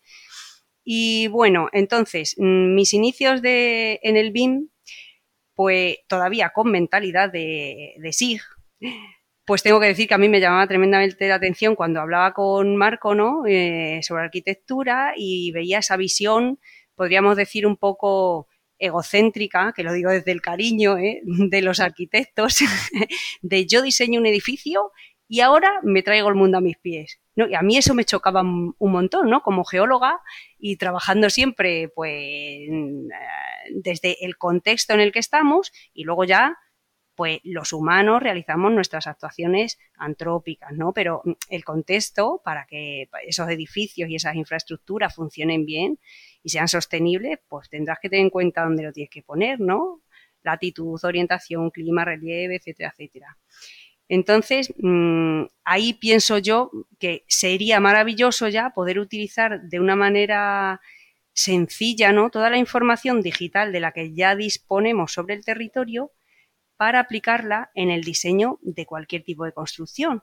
Y bueno, un poco esa es como mi impresión, ¿no? Viniendo del SIG y mm, aterrizando en BIM, que además eso de trabajar en, grupos multidisciplinares siempre me ha parecido muy enriquecedor, porque hasta que no te cuenta otro la visión que tiene de lo mismo, no te lo planteas, ¿no?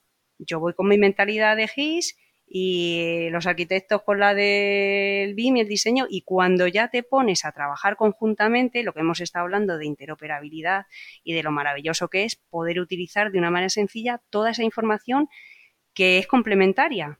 Entonces, a mí me gustaría saber eh, en esa línea cuáles son tus impresiones cuando empiezas a acercarte al signo y a lo que, bueno, ya vienes comentando en todo el podcast, eh, ese acercamiento entre una disciplina y otra, con lo importante que es porque son complementarias. Bueno, bueno, qué sorpresa. Alicia. Eso no te lo esperabas, ¿no? no, para nada. Que, bueno, Alicia y yo nos conocemos desde hace muchos años. Pues sí, pues sí.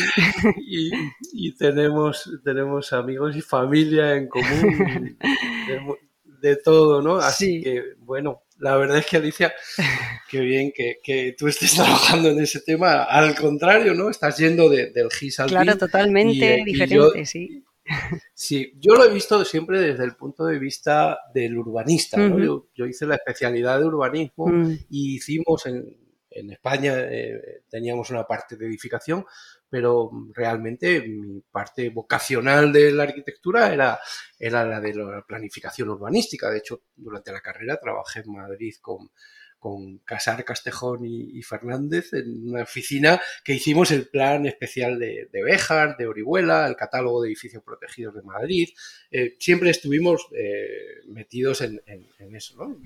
en, temas de urbanismo. ¿no? Y, a mí siempre me gustó, como tenía de hecho la oficina de urbanismo, no la teníamos en Béjar, la teníamos en Salamanca. Cuando ya crecimos, tuvimos una oficina de urbanismo en la que hacíamos planificación en Salamanca, en la ciudad de Salamanca. Y entonces... Eh, el, el GIS lo habíamos usado, habíamos usado MicroStation. Eh, yo me acuerdo que, hacía, lo que hacíamos con los planos de MicroStation era aplastarlos para que quedaran todos a cota cero y poderlos manejar con, con Alplan, porque si no se nos iban los puntos a las altitudes que tenían, era un lío, era un lío, no los podíamos manejar, ¿no? Pero usábamos MicroStation para aplastar eh, los modelos y llevarlos todos a cota cero. Y trabajamos con, temas geográficos. Y yo, la verdad, nunca me había dado cuenta, ¿no? Porque, como bien decís, pues los arquitectos colocamos el edificio con referencia a la farola de enfrente, a la acera o a una alineación de un eje y nos da igual el, el punto geográfico que sea en principio, ¿no? no mucha gente no piensa ni dónde está el norte, ¿no? Aunque es muy, eh, muy importante saber dónde está el norte de tu edificio, ¿no? Pero bueno, el, tema es que, sí, que yo lo he encontrado justamente cuando he empezado a hacer eh, obra, civil, cuando he empezado a relacionarme con ingenieros que hacían obra civil y en la cual el dato de entrada, como yo explico ahora, el dato de entrada es GIS. Claro. Y el dato de control es GIS. O sea, pues si yo estoy haciendo un puente, primero necesito la información GIS para colocar los elementos del puente. Y cuando el puente comienza a ejecutarse, necesito información GIS para saber dónde está, porque está en el espacio. ¿Sabes? Entonces, no me puedo escapar. O sea, no es algo de lo que te puedas escapar como en un edificio que dice, bueno, mientras no tiren el edificio de al lado, el mío está geoposicionado de alguna manera por la relación de la esquina del edificio de al lado, ¿no? En un puente o en una carretera de 100 kilómetros estás sin referencia, estás en medio del espacio, con lo cual, eh, y te vas encontrando topografías, cursos de agua, eh, obras de infraestructura persistentes, yacimientos arqueológicos, quién sabe qué te vas encontrando a lo largo del trazado de esa carretera, ¿no? De, de las persistencias. Entonces, es fundamental, es un dato de entrada y un dato de control, ¿no? Aunque la salida, nosotros hacíamos un flujo GIS, bin GIS. Mm. Eso te iba a preguntar, sí, por el flujo de trabajo. Fue lo que diseñamos. Nuestro flujo de trabajo, el que nosotros planteamos para el puente, fíjate, como no sabíamos cómo llamarlo, a Luis, a mi, a mi socio, se le ocurrió llamarlo ecosistema de interoperabilidad. ¿Vale? Entonces, ¿qué había dentro de ese ecosistema? Pues casi nadie sabía, ¿no? Entraba GIS, entraba GIS eh, al BIM, ¿no? O sea, entraba GIS a un modelo BIM y salía GIS. Era como un embudo, teníamos una, presentación en forma de embudo, en la que tirábamos dentro del embudo información GIS, el embudo era BIM y filtraba la información GIS, ¿no? Y encontramos un software incluso que era el, el centro de la interoperabilidad del ecosistema de interoperabilidad, porque ahí podía haber muchos software de entrada, eran los formatos GIS de entrada, en el, en el BIM podía ser cualquier software que generara IFC y encontramos un software eh, canadiense de una empresa que se llama Safe Software, que se llama FME, Features Machine Engine, ¿vale? Ese software es capaz de traducir IFCs a SHPs, ¿sabes? Ese software en el año 2015, te hablo, ¿no? Porque nosotros comenzamos nuestra investigación del cuarto puente para, para y el MOP en el año 2015 cuando nos contrataron, ¿no? Y, ahí empezamos a buscar, ¿no? Nos reunimos con gente de, ESRI aquí en Panamá, con, con los representantes de ESRI en Panamá, y de hecho pensamos, no tenemos la certeza, de que nosotros fuimos los que pusimos en el camino a ESRI de conectar con Autodesk para hacer lo que han hecho ahora, que es el Interoperability Data, de que directamente desde un modelo de Revit te conecta con un, modelo de, de, ArcGIS. Sí, sí. Eh, sí, te iba a preguntar también si, claro, si no había, si habíais trabajado con ese, con ese software, con Autodesk y ya que tiene la conexión esta, pero bueno, me estás hablando de, de años anteriores, todavía no existía, claro.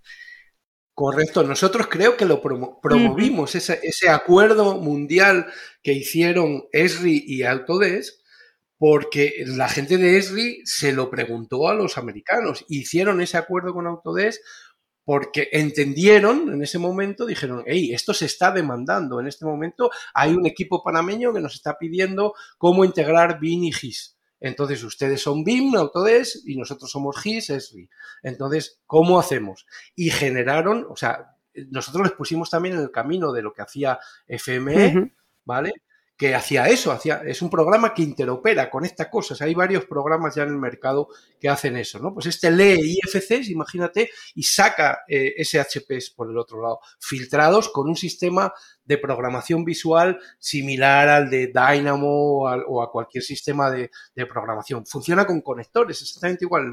Es un entorno gráfico eh, exactamente igual, ¿no? El de FME. Y luego se produjo esa ese intercambio de código entre Autodesk y Esri y, sacaron ese módulo de Esri, de, Interoperability Data, que, también es capaz de tener en paralelo un modelo y el modelo posicionado geográficamente. Eso es una maravilla. Sí, sí, no, eso, eso estaba pensando que, claro, es la misma, mm, eh, eh, da el mismo resultado, lo que pasa que, claro, cuando se hace más publicidad, porque son empresas mucho más grandes, parece que solo hay una cosa y que es novedosa cuando mm, hay a lo mejor, pues, como dices, ¿no? Un ecosistema de, software en el que sí que se van pudiendo hacer cosas de, interoperabilidad.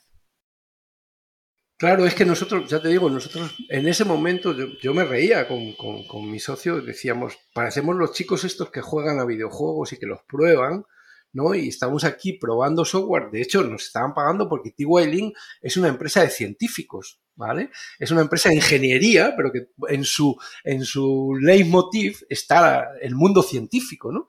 Entonces son investigadores. De hecho, eh, yo he tenido ya relación con, incluso con personas de, alto nivel de y, y, son gente muy eh, ingeniero y muy científico, ¿no? Y muy abiertos a, la, innovación, ¿no? Por supuesto, son, son una empresa norteamericana que hace puentes en Nueva York en un fin de semana con el tráfico funcionando. O sea, imagínate si están los tipos eh, en, otra, en, otra, en otra dimensión, ¿no? O sea, son gente impresionante, ¿no? Y, y, ellos no, pues también se sorprendieron porque no conocían nada del mundo del, del BIM, ¿no? Porque los ingenieros han llegado como un poco tarde, ¿no? no van un poquito por detrás, el mundo de la ingeniería va un poquito por detrás. Los arquitectos, yo siempre digo que por nuestra imagen o nuestra visión 3D, pues nos metimos más, más fácilmente en, los modeladores, ¿no? Porque era como más afín a, nuestro, a nuestra formación y a nuestra, nuestra, a nuestra filia, ¿no? de, de ese tema. Pero, pero sí, el, el, FME sigue haciéndolo. O sea, y nosotros, como no había otra cosa, buscamos quién hacía un paso en IFC, que era lo que nosotros conocíamos, desde un modelo BIM a un modelo de, SHP, ¿no? A un modelo de, GIS, ¿no? O, SIG. sí, sí, bueno, da igual. Yo suelo utilizar SIG porque ya que somos hispanohablantes, pues sistemas de información geográfica, SIG. sí. Aquí es GIS. Aquí en Panamá, aquí en Panamá somos gringos. Claro. Eh, y bueno, desde, desde esta experiencia concreta ya de trabajar con, en infraestructuras y con ingenieros, mm, ¿cuáles son los obstáculos o limitaciones que tú mm, señalarías que, habéis encontrado al, trabajar, pues eso, con, ambos datos, con, con SIG y con BIM? ¿Dónde están los puntos más débiles, dónde se debe trabajar más? Ya hablando desde la experiencia. Bueno, el punto débil es la escala. Es la escala de que, uno está trabajando y en la que otro está pensando, ¿no? O sea, mm. nosotros estamos pensando en el detalle constructivo y ellos están pensando en, el, en, la visión geográfica, ¿no? Entonces, y en, y en, el, y en el gran en el, en el gran mundo, ¿no? Nosotros estamos, eh, esa, esa unión de las dos escalas es el obstáculo principal de eso, ¿no? De que por eso los programas BIM, que era el principio de mi investigación, era ¿y por qué los programas BIM no trabajan con información geográfica? ¿Sabes? Claro. ¿Por qué, por qué Revit trabaja tan mal en coordenadas grandes? ¿Por qué Alplan trabaja tan mal en coordenadas grandes? ¿Por qué si pones una, una columna o un muro en la coordenada 2 millones, 3 millones, el programa te empieza a decir que no va a hacer nada bueno, ¿sabes? Y que o lo llevas a cerca del origen 00, ¿por qué CIPECAD te dice que trabajes en el primer cuadrante, ¿no? Entonces se me encendió la bombilla y dije, algo pasa. Y lo que pasa es un concepto puramente matemático del software. Hmm. Es un tema matemático, es un tema de, mm, de trabajar con el recubrimiento de una barra de acero que los arquitectos o ingenieros eh, que trabajamos en BIM hablamos de 2 milímetros de recubrimiento, perdón, 2 centímetros de recubrimiento o 19 milímetros de, o 16 milímetros del, del, del redondo de acero que nosotros estamos trabajando o de una ventana que queremos colocar en, en orden milimétrico prácticamente y la queremos colocar en nuestro modelo de esa forma y eso impacta directamente con la escala del análisis geográfico, es decir, oiga, a mí no me preocupa de qué color y de qué material es la ventana de un edificio de mi ciudad. ¿Sabes? No me importa. Yo quiero saber cuántos edificios hay eh, residenciales o cuántos edificios hay con estructura de acero y con estructura de hormigón o cuántos edificios residenciales o cómo está localizada la distribución económica eh, de la ciudad o muchas cosas que se pueden hacer con eh, herramientas de información geográfica, millones de cosas, millones de cosas, muchas más, muchas más que con BIM. Claro. ¿Sabes? Con sí, se pueden hacer muchas más. Lo que pasa que lo inteligente, mm, bajo mi punto de vista, supongo que estaréis de acuerdo, no lo sé, si no lo comentáis, es eh, hablar, como tú bien has dicho, de un ecosistema y, trabajar sobre la eh, compatibilidad de, poder trabajar con unos datos y otros, pero para cada uno eh, tiene necesariamente que tener una, una herramienta diferente puesto mm, que, el tratamiento de los datos va a ser distinto. Es que simplemente esto de la escala que estamos hablando, yo no me imagino, hombre, a lo mejor mm, al final se ve que es lo mejor y tener un solo software que te trabaje eh, las grandes escalas del terreno y además el detalle, pero mm, no sé, creo que, que cada cosa para lo suyo, pero que se pueda interoperar. Es correcto. Es correcto, la, base está en, ese ecosistema de interoperabilidad. Es decir, uso la herramienta, que también lo hemos hablado hoy, uso la herramienta adecuada para el fin que necesito. Evidentemente, para ver el recubrimiento de acero de una armadura, no puedo usar ArcGIS o un programa GIS o un programa SIG. No puedo, porque no se dedica a eso y porque ese análisis sería un poco mm, desenfocado en cuanto a la escala. Por eso por eso creo que, lo que entraña la fusión de esas dos escalas es la interoperabilidad, crear un ecosistema que me permita utilizar datos, que al final mucha gente lo está diciendo hoy en día. El BIM se trata de datos y de análisis de datos.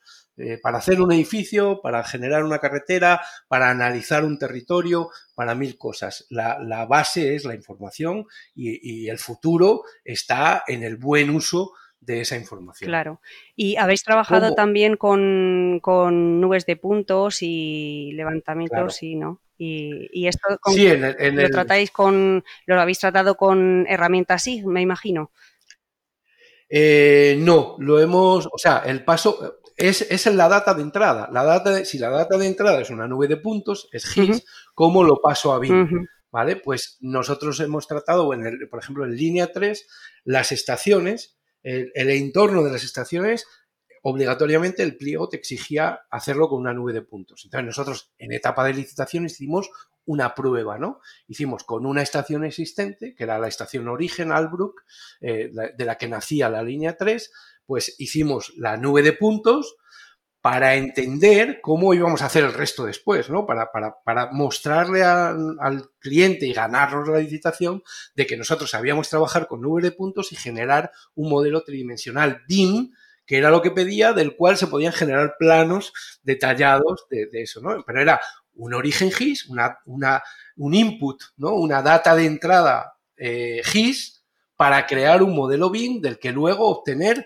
información. Evidentemente, cuando se hiciera la línea, ya podríamos usar herramientas como Istram que manejan información geográfica, pero Revit, Alplan, Archicad y todos los demás no usan, no usan eficientemente los datos geográficos. Alplan tiene una, si lo conoces, seguro, eh, te deja simular, te deja simularlo, ¿no? Te deja, te deja simular la coordenada geográfica descontándoselas a un origen de coordenadas que te inventas, ¿no? O sea, decir, bueno, mi origen de coordenadas va a ser este X, Z, un millón, dos millones, lo que sea, y yo lo desplazo acerca del origen de coordenadas, lo simulo porque estoy en un programa de simulación, lo simulo y cuando le pregunto al, objeto me dice que está en las coordenadas un millón, dos millones, pero realmente el programa lo tiene en las coordenadas 1, 2. Claro.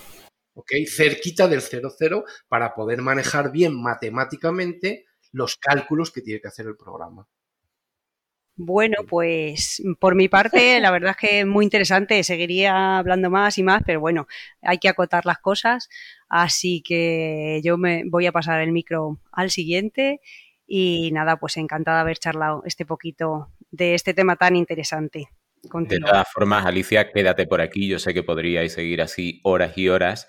Pero em, mira, yo creo que, por dar difusión a los difusores, aquí para quien quiera saber más, yo citaría a, porque además lo hemos estado siguiendo todos en estas últimas semanas, a José Gémez, todo un referente ahora mismo, si de relacionar BIM y GI se trata. Además, me consta, José Luis, que tú también has asistido a sus charlas del grupo de usuarios BIM de Málaga y Él, como tú has llegado al GIS como arquitecto, si tú has llegado por la necesidad de aplicación al mundo de las grandes infraestructuras, carreteras, túneles, puentes, él lo ha hecho de la mano del urbanismo.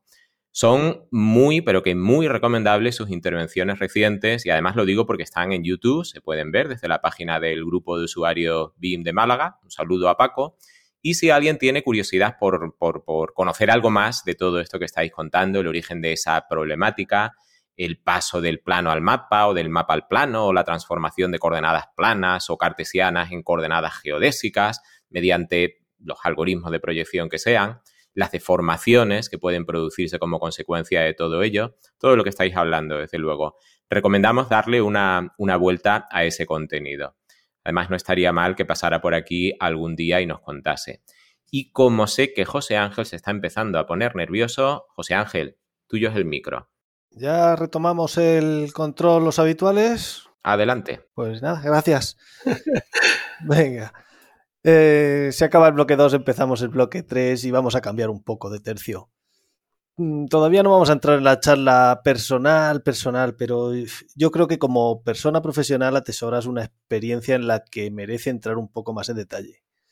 Hasta ahora hemos puesto el foco en los últimos años de tu carrera profesional, pero a mí, que soy un nostálgico, me gustaría que nos contaras más de la primera, o, al menos del final de la primera parte de tu carrera profesional. Si quieres, vamos de atrás hacia adelante. Tus últimos años en España, en Salamanca y como hemos dicho, más concretamente en Béjar, los pasaste comandando un estudio u oficina técnica con cerca de 20 empleados. Obviamente, pues tú no te sentabas horas y horas frente al tablero de dibujo o frente a la pantalla de Allplan. Tú, pues, lo que tiene que hacer un jefe, te convertiste en gerente de la oficina. De una oficina de la que salieron decenas de proyectos muy interesantes. Marco no nos perdona que no hayamos pasado todavía por Béjar, así que voy a aprovechar la oportunidad para que nos des un paseo virtual por Béjar y por los edificios emblemáticos que llevan tu firma. Marco nos ha hablado del Museo Textil, de la Cámara Oscura, del Museo Judío, de la Hospedería de la Reina, y hemos podido contemplar en tu currículum de casi 30 páginas que en ese currículum se ven algunos de ellos. Parece que visitando alguno de tus edificios y sin hablar de la estación de esquí de la Cobatilla. Tenemos el fin de semana hecho y nos falta tiempo, ¿no? Bueno, pues la verdad es que sí, fue, fueron 20 años de, menos a más hasta que, hasta que nos tuvimos que, emigrar intentando, intentando mantener el estudio. ¿no? no pensaba yo que, me quedaría en Panamá tantos años y que tendría que cerrar el estudio ¿no? de, España. Pero fueron unos años impresionantes, ¿no? Con, los chicos pequeños y empezando de cero. Eh, en 2000, en, el 93, en el 93 llegamos a, a Béjar, nos establecimos allí con, nuestra hija Teresa recién nacida y, y bueno, empecé dando clase, porque siempre he estado en la docencia también, ¿no? Eh, siempre durante el proyecto de fin de carrera estuve dando clase de dibujo en un colegio en Madrid y, después eh, en Bejar. Cuando llegué empecé a dar clase en, la, escuela taller de, la Mancomunidad de Entre Sierras, en el municipio de Los Santos, en, cerca de la zona de la Sierra de Bejar, Francia, eh, una zona de intersierra, y también en la escuela, eh, en la casa de oficios de Candelario, que, me hizo gracia que lo comentara Marco el otro día, ¿no? Yo fui, fueron mis primeros trabajos, ¿no? Estuve allí de profesor, de, chicos, enseñando y aprendiendo los oficios tradicionales de, nuestra zona y, con, profesionales de esos oficios. No sé si sabéis, toda la, idea, la historia de las escuelas taller fue una idea de, de Francisco Peridis, ¿no? de Peridis, para la restauración del monasterio de San Benito en Valladolid, que se encontró con que no había mano de obra eh, especializada para rehabilitar, no había canteros, no había carpinteros de, taller de, tradicionales, se estaban perdiendo de alguna manera los oficios y ese programa que duró y que fue internacional, porque en Panamá, cuando yo llegué en 2012, aún había una escuela taller en Casco Viejo, eh, avalada por, la, Agencia Española de Cooperación y, formando chicos también en la rehabilitación de los edificios tradicionales del casco histórico de Panamá. Y bueno, allí, ahí empezamos a trabajar poquito a poco, eh, desde, el, desde el año 93 eh, hasta el 2000, pues hicimos algunos mm, poquitos edificios, muchas casitas, eh, y luego empezó el boom del estudio, yo creo que empezó con el boom del turismo rural, la gente empezó a, rehabilitar el patrimonio de la familia que tenía en el pueblo, a convertirlo en casas rurales, y ahí nos especializamos un poquito en rehabilitación, ¿no? Ahí trabajamos mucho en, rehabilitación. De hecho, los edificios que, has dicho, tanto el Museo Textil, eh, que estaba en una fábrica textil en el lecho del río Cuerpo de Hombre de Béjar. Eh, es una rehabilitación, realmente, es una reconstrucción de un edificio antiguo a un, edificio, de un edificio fabril a un edificio museístico. El Museo Judío, igual, es una casona del siglo XV reconvertida a contar la historia de lo que, de lo que hacían los judíos en Béjar y cuál fue su historia hasta, hasta su expulsión. Eh, pero es una rehabilitación de un edificio del siglo XV. La Cámara Oscura es un, está en un torreón del Palacio de los Duques de Béjar, que es el instituto de secundaria donde creo que Alicia debió estudiar igual que yo, eh, y eh, tiene dos torreones laterales y uno se, estaba medio arruinado, se decidió rehabilitarlo y construir una cámara oscura para visualizar todo el entorno natural de Béjar desde allí, la ciudad, es un, es un elemento bastante turístico en la está en la, misma Plaza Mayor de Béjar. ¿no? Y el Museo de la Chacinería de Candelario, también es otra rehabilitación que, en la que se hizo un concepto teatral, de una visita teatralizada que os recomiendo. Es muy, si pasáis por Béjar, eh, que subáis a Candelario, evidentemente, a ver las regaderas y las batipuertas y paséis por el Museo de la Chacinería y la Casa de la Sal y muchas casas rurales, la Batipuerta, la Casa Rural de la Batipuerta, eh, Botoncharro, todas esas, hicimos un montón de, esas, de esas, casas eh, rurales, de esas reconversiones. Muchas rehabilitaciones, también edificios nuevos, como este que, cuenta Marco, la Hospedería de la Reina, que lo hicimos eh, al igual que la Cobatilla y un gran proyecto que, no se llegó a, culminar, que se llamaba el Rincón de la Condesa, eh, con el arquitecto Julio Touza, eh, de Madrid en colaboración con el estudio de Julio. Es un estudio fantástico de, gente muy profesional que tiene todo el, todo el esquema urbanístico, edificación. Es uno de los estudios, creo que el estudio que más edificación residencial ha hecho en España en este momento. Y hicimos esos hoteles, hicimos la estación de esquí La Coatilla, eh, arquitectura residencial en colaboración con ellos en esos últimos años, que fueron los años buenos, ¿no? Fueron los años donde la oficina creció, eh, teníamos, mm, había ingenieros, estaba una responsable de calidad que Alicia conoce muy bien, eh, que teníamos una persona que, nos llevaba todo el control de calidad de la oficina, ¿no? ingenieros colaboradores, dibujantes con, con Alplan, arquitectos proyectistas, eran tres arquitectos y yo, y yo efectivamente era el gerente. Yo cuando, me, cuando llegué a Panamá me tocó aprender Alplan, porque yo pagaba los cursos pero no los hacía porque no tenía tiempo, yo estaba dedicado al cliente y a, y a la gestión del, del, del, estudio, que no era poco.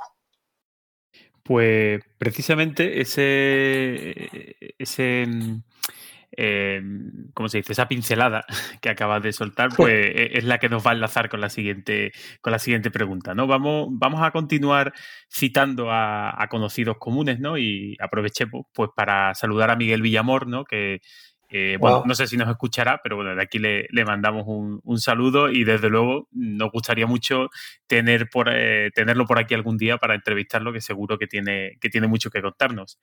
Eh, ahora hemos citado a Miguel, pero no vamos a hablar de Alplan ni, ni de Syncro, ¿no? Pero sí me gustaría preguntarte por cómo fue ese proceso de implantación ¿no? de una, vamos a llamarlo, metodología de eficiencia ¿no? en, un, estudio ya que empezaba a, tener ¿no? pues cierta, cierta dimensión, cierta importancia, eh, cierto volumen ¿no? de proyectos. Eh, vosotros implantasteis, como has comentado, la ISO 9001, ¿no? Es decir, eh, certificasteis un sistema de calidad interno, ¿no?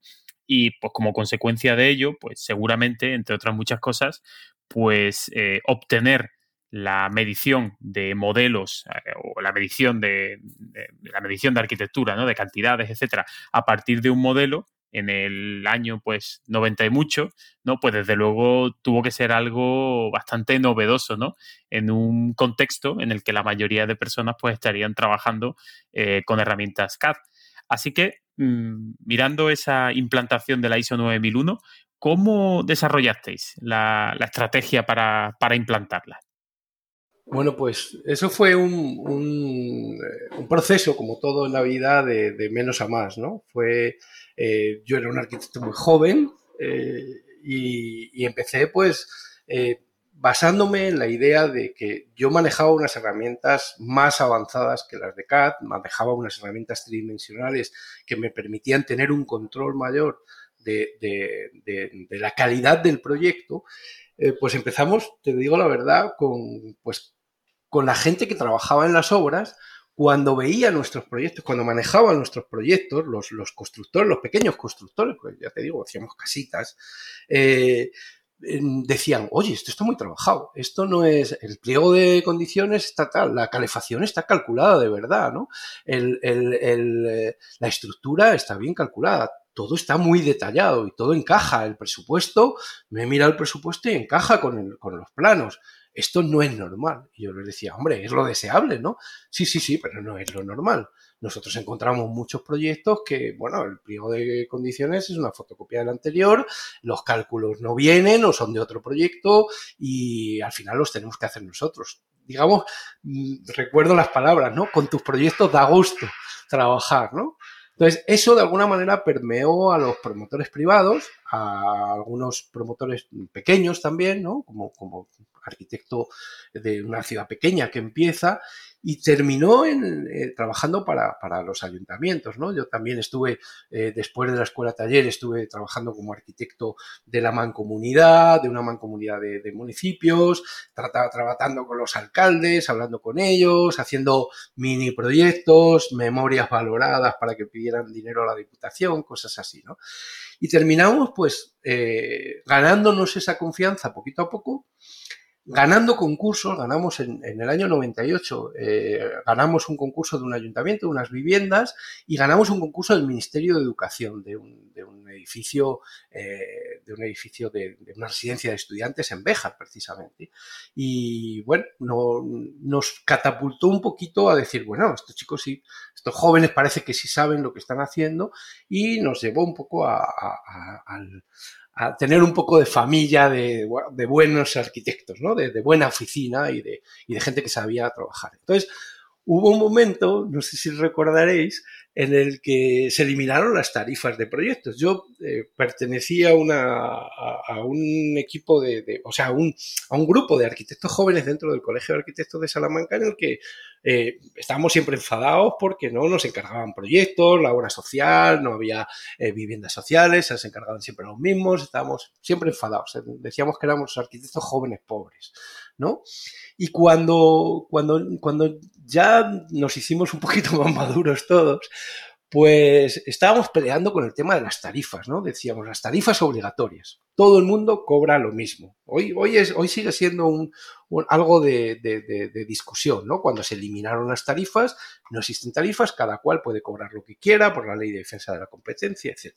Pero en el momento que existían las tarifas, eh, había algo ya os digo que yo siempre he interpretado las cosas desde, un punto de vista quizá especial, ¿no? entendía. Yo no entendía por qué había unas tarifas y todos teníamos que cobrar lo mismo. O todos, eh, pues una vivienda de tantos metros, de tanta calidad, de tanto presupuesto, el 8%, el 70% de proyecto y 30% de la dirección de obra. Yo decía, si yo estoy aportando más y mis clientes eh, están recibiendo un, producto que es proyecto, el producto proyecto de más calidad, ¿por qué yo no podría cobrar más? ¿No? En lugar de pensar en, en discutir si se podía cobrar menos, pues yo estaba pensando en cómo cobrar más por, por, el mismo producto, por los proyectos, porque iban mejor definidos, porque estaban más trabajados, habían requerido más, más trabajo o más software. En aquella época todo el mundo tenía AutoCAD pirata y nosotros pagábamos nuestra licencia de AirPlus y luego nuestras licencias de Alplan y no eran baratas. Entonces eso nos costaba, nos costaba un dinero. Yo decía, yo a mí me gustaría cobrar un poquito más. Y la única manera que se me ocurrió de llegar a, a demostrar que mis proyectos eran de más calidad o que tenían un sello de calidad fue pues, haciendo un sistema de gestión de calidad en la oficina que lo contraté con Aenor para que todo el mundo supiera que eran esos del saco de cemento y que iban en mis proyectos, en la portada de mis proyectos, el sello de la ISO 9001 de, de Aenor y entonces todo el mundo reconociera que de alguna manera ese proyecto tenía un valor porque tenía una calidad intrínseca y estaba bien hecho, ¿no? Entonces es algo que yo he tenido siempre, ¿no? De, abrir caminos. Nadie entendía qué era yo lo que estaba haciendo, si estaba haciendo un visado de calidad. Me preguntaban en el propio colegio de Salamanca me decía, pero tú estás haciendo un, visado paralelo. Y yo decía, no, no, estoy haciendo que no me retengáis ningún proyecto en lo posible, porque todos los proyectos lleguen acá con la documentación que tienen que tener y yo no me tenga que hacer 70 kilómetros de Béjar a Salamanca para poner una firma en un plano que se me ha olvidado o para corregir una cota de un alzado que se me ha olvidado poner la cota cornisa. ¿Vale? Entonces fue eso, ¿no? El, abrir ese camino el que nos llevó a decir, ¿cómo llegamos a la calidad? Pues, por ejemplo, lo que os contaba antes, si borro la puerta y, la, y tengo que tener un procedimiento para que alguien que está trabajando con el presupuesto la borre, prefiero tener un modelo, por eso compramos Alplan, a, a Miguel, prefiero tener un modelo que cuando borre la puerta y yo exporte Arquímedes, la puerta no salga y el muro salga con las dimensiones exactas que tiene que tener y me despreocupo de tener un procedimiento de ese tipo. Y ahí llegamos a lo que hoy se considera BIM, que nosotros nunca lo llamamos así. A nosotros nos preguntaban, oye, ¿y tú no usas AutoCAD? No. Y nadie nos preguntaba, ¿es que usas BIM o es que usas Alplan? A nadie se lo dijimos nunca. De hecho, hay gente hoy en día que trabajó con nosotros que ni siquiera sabe que trabajó en BIM. ¿Sabes? Cuando se cerró el estudio en 2007, en 2011, perdón, eh, en 2007 fue cuando yo intenté salvar los muebles, viajé a Venezuela, luego estuve en Medellín, aquí en Panamá, estuve viendo, poniendo, abriendo las antenas parabólicas para ver si salvaba el estudio de la, de la tremenda crisis que nos, que nos golpeó en España y, llegamos a eso, llegamos por, un tema de, control de calidad del proyecto y de mejora del producto proyecto, ¿no? Así llegamos a lo que hoy se llama BIM. Pues eh, es curioso porque tú pasaste por el, hace ya pues 20 años, podríamos decir, ¿no? Por un proceso de certificación, de actualización eh, en el que están inmersos ahora muchas oficinas técnicas, ¿no? Entonces, eh, bueno, están haciendo o se están pensando si hacen. Sabe que ya aquí la, inercia sabemos que, es poderosa aquí en este caso. ¿Qué consejo le darías tú a, esas personas que se están planteando implantar sistemas de calidad, implantar sistemas BIM, implantar un sistema, si podemos decirlo, ¿sabes? Por no tampoco ser tan normativo. Eh, ¿qué, le recomendarías en base a tu, a tu experiencia? ¿Alguna cosa que repetirías y otra que no repetirías? Venga, porque también de los errores se aprende. Sí, la verdad es que em, a mí me ha dado poco tiempo, ya os digo, a, aplicar prácticamente nuestra idea en 2015 fue empezar a, transformarnos, a decir, bueno, ya los modelos de, de, proyecto ya los tenemos controlados de alguna manera, ya sabemos hacer proyectos, ya sabemos hacer los planos, ya sabemos extraer las cuantificaciones conectadas con Arquímedes. ¿Qué sigue? Que sigue. En ese momento seguía el 4D y nos, pusimos a trabajar con Syncro. De hecho, desde ABC Takeoff comenzamos a distribuir Syncro en, Latinoamérica. ¿Vale? Fuimos de los primeros en hablar con Tom Dengenis, con Miguel Villamor, que fue el que nos metió en el asunto y porque sabía que estábamos enfocados en ese tema de, de innovación permanente, ¿no? Entonces, mi consejo de, viejo ya es mantener las, antenas abiertas y, seguir los caminos, no tener miedo a iniciar un camino. Mucha gente, por ejemplo, se ha metido a trabajar en BIM directamente con Revit, que es lo que ha considerado que es la herramienta más popular, en la que hay más cursos, la que todo el mundo conoce, ¿no? Y ni siquiera se ha parado a pensar que a lo mejor está haciendo obras civiles o está haciendo algún tipo de edificaciones o es una empresa constructora en la cual yo entiendo que el flujo de trabajo pues puede ser Istram para su flujo de trabajo mucho más apropiada que, Revit. y no tengo nada, evidentemente, lo uso eh, como herramienta cuando me interesa usarlo para resolver determinadas partes del proyecto o para utilizar recursos personales de, personas que, son muy valiosas y van a resolver puntos muy sensibles del proyecto, ¿no?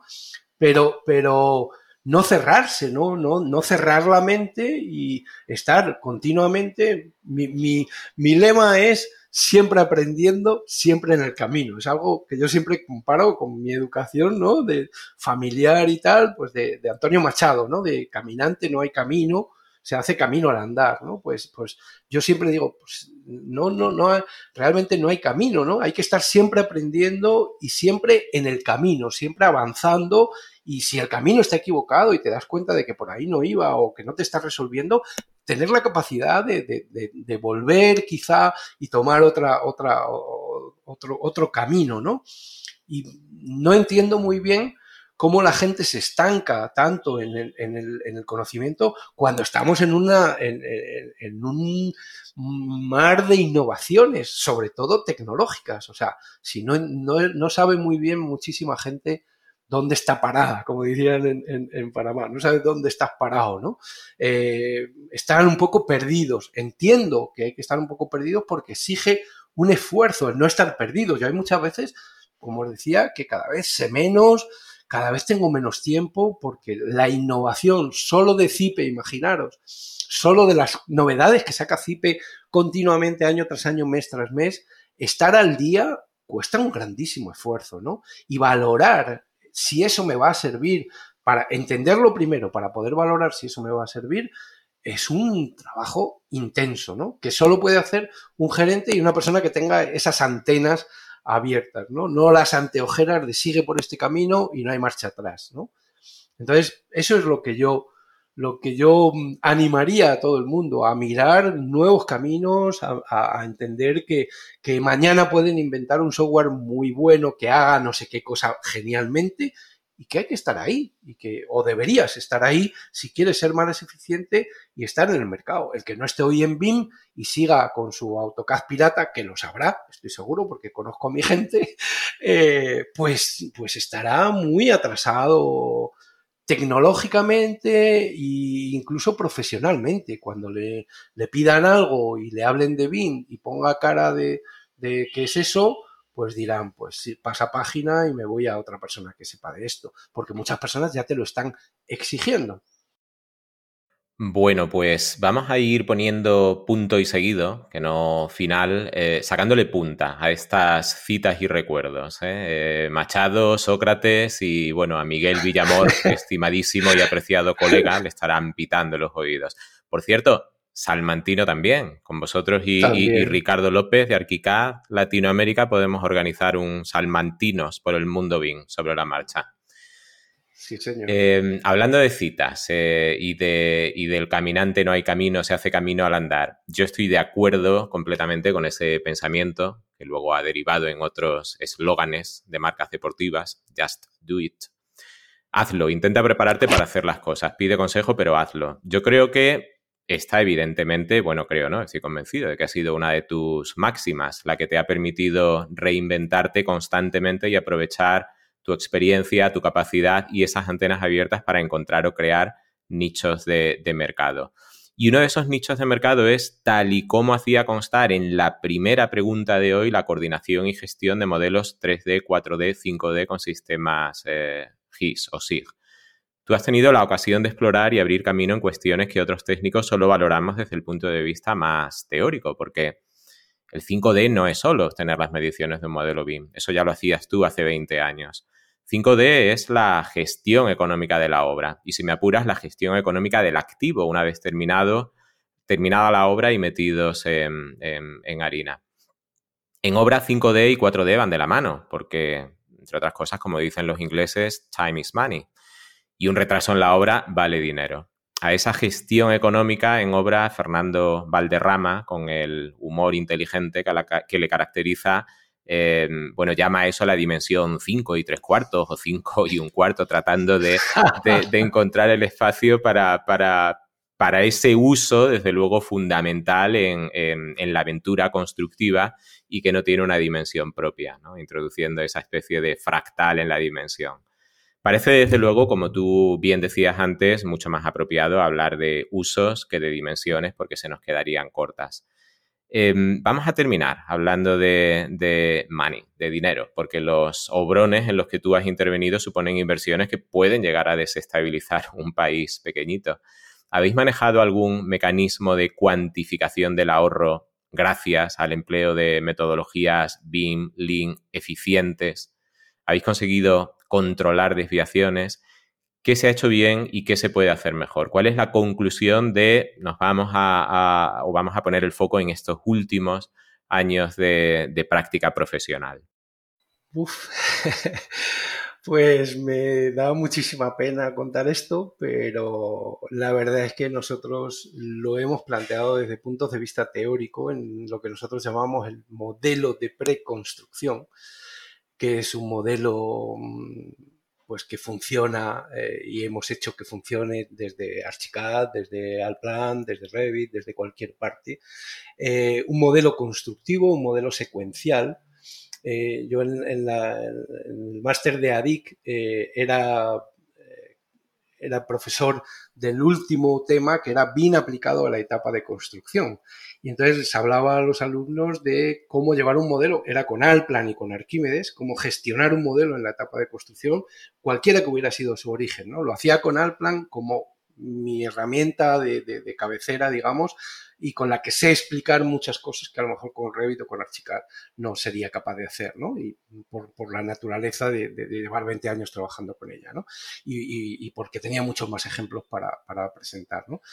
Pero, desgraciado, lastimosamente, como dicen en Panamá, eso no se ha podido, no se ha podido materializar. Eh, solo hicimos una prueba con, una ingeniería eh, panameña a la que capacitamos en Syncro y con Arquímedes y en Archicad, precisamente, en, llevar esos modelos a la etapa de construcción. Y esa pues se perdió porque, porque la empresa quebró en una crisis que hubo hace unos años aquí en Panamá también, que no todo es eh, lo que se ve de los grandes rascacielos y todo, también hay sus altibajos en la economía y, sus problemas, ¿no? Ahora con, con la pandemia tremendos, ¿no? Eh, y no hemos podido realmente, tenemos los modelos teóricos, sabemos que funcionan, los hemos puesto en práctica o los han puesto en práctica y hemos demostrado que funcionan. Eh, me consta que Luis ahora está trabajando con alguna empresa también.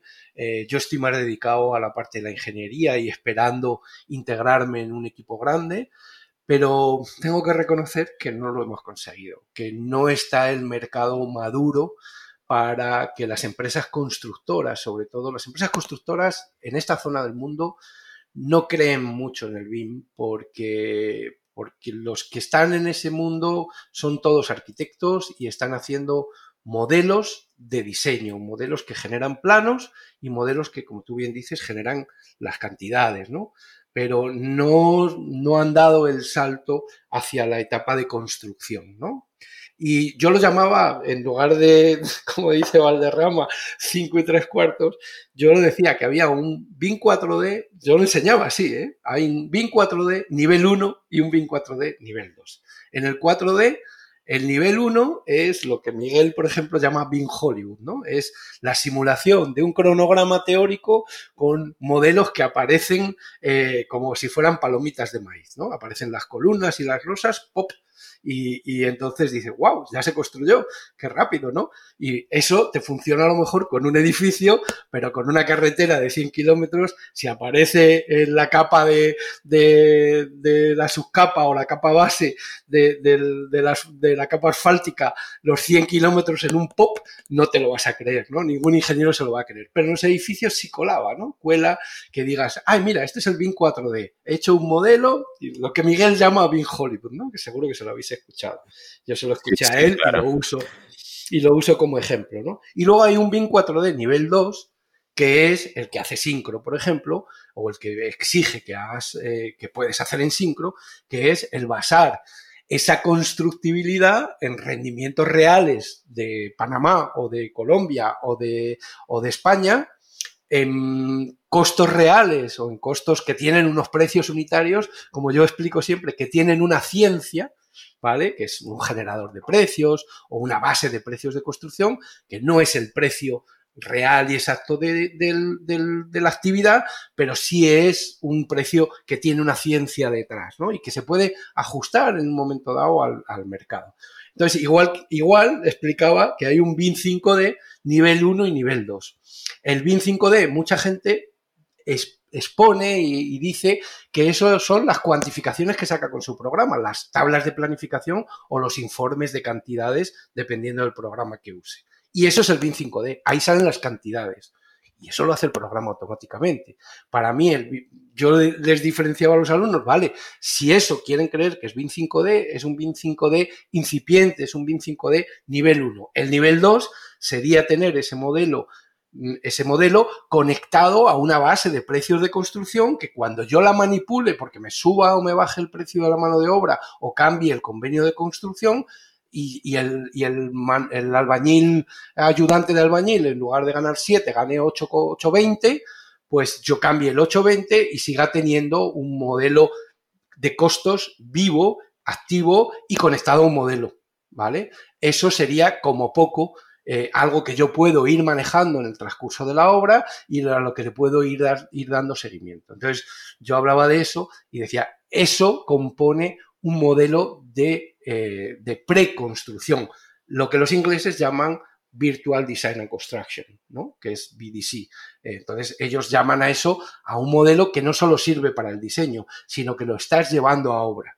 Cuando yo vea un modelo en obra en Panamá, aplaudiré, pero de momento lo que se ven son modelos de proyecto que cuando los toman los constructores al final dicen, el modelo muy bonito, pero yo hago la obra con los planos, ¿sabes? Y se pierde esa, esa continuidad del modelo y evidentemente no me hables de la etapa de mantenimiento, porque si el modelo se quedó en la fase de diseño, a la fase de mantenimiento nunca va a llegar si no lo pasas por la de construcción. Por eso tiene tanto mérito lo que nos contaba Ana en nuestro anterior episodio, esa labor de evangelización y convencimiento desde dentro de una obra que empezó con sus problemas y terminó, bueno, pues con, con bastante éxito. Em, Vamos a ir terminando. Yo soy un enamorado del, Hollywood Pin. Efectivamente, le, tomé prestado adopté el término de, Miguel. Yo creo que es muy útil, un, uso muy práctico, muy tangencial de la metodología, pero lógicamente hay que distinguir el Hollywood Bean de un buen modelo Bean. Y un buen modelo Bean es aquel que permite, eh, bueno, pues hacer un proyecto construible, como tú bien has dicho. Bueno, vamos a terminar con Sócrates. Solo sé que no sé nada. Cuando uno empieza con esto, aprende a obtener las mediciones de un modelo BIM y dice, ya sé 5D. Y cuando convierte eso en una planificación temporal económica, dice, pues ya sé 4D. Y después empieza a pensar, vaya, pero 4D y 5D están relacionados y además no es lo mismo la planificación temporal que la económica. Y si en fase de proyecto el estudio de, todo esto es más o menos estático, cuando empieza la obra y las sorpresas de la obra, que siempre las hay, pues todo puede volar por los aires la gestión económica y temporal, como tú bien dices, eh, es algo eh, completamente dinámico y conceptos como el valor ganado pues cambian a cada momento y a cada momento hay que tomar decisiones que condicionan tremendamente el futuro a, corto y, medio plazo. Y em, em, bueno, pues eso, que uno puede acabar pensando, vaya, pensaba que sabía y resulta que me queda mucho por aprender. Y sobre todo pasa porque si el BIM pretende solucionar problemas de obra antes de que estos se produzcan, es decir, se siente quizás más cómoda en ese, eh, la metodología, en ese plano teórico, resulta, te pedía antes una cuantificación, pero claro, es que resulta muy complicado cuantificar aquello que precisamente eh, se está trabajando en que no exista nunca, ¿verdad? En todo caso, creo que, bueno, es importante tener cierta seguridad o convencimiento de que efectivamente el retorno de la, inversión en obra es posible. Y bueno, estabas empezando a, explicarlo, pero em, o, a ejemplificarlo o a ilustrarlo, pero voy a acabar con esta pregunta, más allá de la obra. ¿Qué puede aportar ese planteamiento holístico, ese planteamiento eficiente no tanto en fase de obra como en fase de explotación y mantenimiento del activo, aunque sea a nivel teórico. Sí, claro. Eh, bueno, imagino que nunca lo he hecho, así que no puedo hablar mucho de, ese tema del mantenimiento de los edificios, ¿no? de, la parte de, cómo gestionar un modelo una vez que éste ha sido construido, ¿no? y, que tienes toda la información actualizada de eh, las etapas de, los elementos que tienes colocados en el modelo y, de, del uso que, les puedes dar y del mantenimiento que les tienes que dar. ¿no? A mí en eso yo me baso sobre todo en el, tema, en la visión que tiene, que tiene CIPE, que siempre tuvo, por cierto, pero que ahora eh, es una visión del proyecto muy española, ¿no? Yo cuando lo explico aquí, luego me doy cuenta de que es una visión muy española del, proyecto, ¿no? De, que nosotros ya generamos, ya tenemos un libro del edificio, ya tenemos un manual de uso y mantenimiento, que se basa en el código de, Arquímedes, ¿no? Eso, si te das cuenta, el, comodín, el comodín de, la transferencia de información dentro de, las etapas es Arquímedes de, de, Ingenieros, porque tú a partir del código de Arquímedes, que lo puedes cambiar y puedes ponerle el código uniforme, master format, el que quieras. A partir de esa codificación, tú puedes generar los precios unitarios, las mediciones y presupuesto relacionadas con el modelo, pero también vas más allá, ¿no? Lo que, lo, que, lo que siempre ha querido CIPE, ese apartado de documentación, que nosotros pues lo teníamos como algo obligatorio, como un documento del proyecto, ¿no? Que es el manual de uso y mantenimiento, el, el, estudio básico de seguridad y salud, ¿no? No sé si ya hay más, ¿no? Toda la parte de, hay más, claro que los hay, con el código técnico está toda la parte energética, ¿no? Toda esa, toda esa documentación de la energía que consume el edificio y la justificación de, de la misma, el tema de placas solares, todo, todo eso, ¿no? Entonces, la codificación de todo eso y la, digamos, la protocolización, si es, si, es posible decir eso, eh, la puedes hacer perfectamente a través de unas codificaciones que te pueden servir desde, desde la etapa incipiente del proyecto, desde un estudio que aquí se llama de prefactibilidad. Yo en España ese término prácticamente nunca lo había oído. Aquí, cuando vas a hacer para el diccionario de José prefactibilidad. Sí, yo nunca lo había oído, pero es, es, es un estudio obligatorio que se hace aquí en, en, Latinoamérica para ver si un proyecto es, es viable o no es viable. Muy, antes de empezar a dibujar nada. Claro, antes de dibujar nada, ¿no? Dices, oye, esta carretera que queremos hacer con este trazado, ¿cuántos millones vale? ¿Los tenemos? Vamos a hacer un estudio de prefactibilidad. Y, y hacen un estudio, pues, en lo que llamaríamos en España de números gordos, ¿sabes? En el cual dices, bueno, pues esto va a costar entre 10 y 15 millones de dólares. No los tenemos, pues que nadie mueva un dedo. ¿Sabes? Que, no tenemos ni 10 ni los vamos a tener. Cuando los tengamos, 10 o 15, nos ponemos a hacer un estudio de factibility, un, prediseño, ¿no? O, algo más, más, más concreto, ¿no? Pero ese estudio de prefactibilidad aquí es una herramienta muy importante. Si te das cuenta, CIPE tiene los predimensionadores de mediciones y presupuestos que hacen estudios de prefactibilidad. Así es como lo traduje yo aquí. Dije, ah, sí, nosotros lo tenemos son los predimensionadores de mediciones y presupuestos. Para determinadas tipologías y para determinados eh, tamaños de obra te sirve perfectamente. Bueno, pues ya el, debate de modelo versus datos lo dejamos para, otro programa. Pero em, evidentemente verter datos sobre un modelo útil requiere de mucho trabajo y coordinación previa. Trabajo que debe comenzar pues con esa, en esa fase de prefactibilidad me parece que lo he dicho bien, ¿verdad? Pensando ya en, la explotación de los activos. Yo creo que simplemente tener un modelo llamémosle gemelo digital o simple referencia digital que permita realizar consultas sobre elementos, situación, durabilidad, eh, referencia, sin tener que desplazarse a un determinado punto kilométrico o, un lugar inaccesible de un puente, ya es una gran ventaja. Y conseguir hermanar esos modelos con las bases de datos propias de un GEMAO, bueno, pues sería simplemente cerrar el círculo. Si costosa es la construcción de un puente, a veces lo resulta mucho más su, mantenimiento durante su vida útil, salvo que hablemos de puentes romanos, que aquí tenemos algunos eh, en pie dos mil años después. Bueno, ¿añadimos algo más o dejamos que José te pregunte por intimidades? No, por mi parte está bien. José, todo tuyo. Muchas gracias. Pues no es porque estemos cansados, pero vamos a ir terminando. Y como todo el que pasa por aquí tiene que someterse al test de Viero, y ya que Alicia ha sido nuestra sorpresa de hoy, como en BIM Podcast siempre estamos experimentando rarezas, Alicia, termina de exprimir a tu paisano. Pues mm, no sé, la verdad es que no, no pensaba ya exprimirle más. me resulta un poco sorpresa. No sé, yo creo que, que a ver, lo... ¿Tienes ahí las preguntas?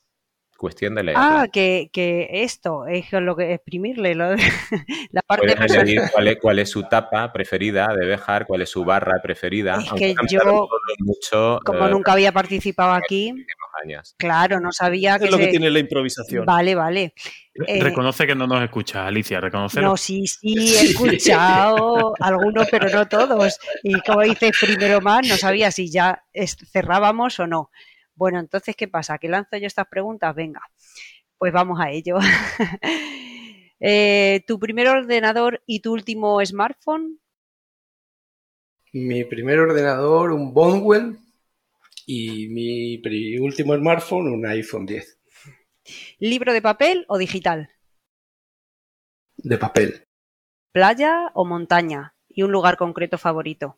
Montaña. Eh, lugar concreto, una esquinita de la Peña de la Cruz. Oh, qué bien. Buen sitio. ¿Eres cocinillas? Muy poco. Menos de lo que quisiera. ¿Y la comida con la que te chupas los dedos? Mm, la morcilla de calabaza, eh, la tortilla de patata. Hablando de tortilla de patata, ¿con o sin cebolla? Ojo, cuidado. Con cebolla. Tú eres de los míos. Película. No digo nada. Y o... ¿Existe sin cebolla? Vale. Aquí hay algunos que les gusta sin cebolla, sí, pero.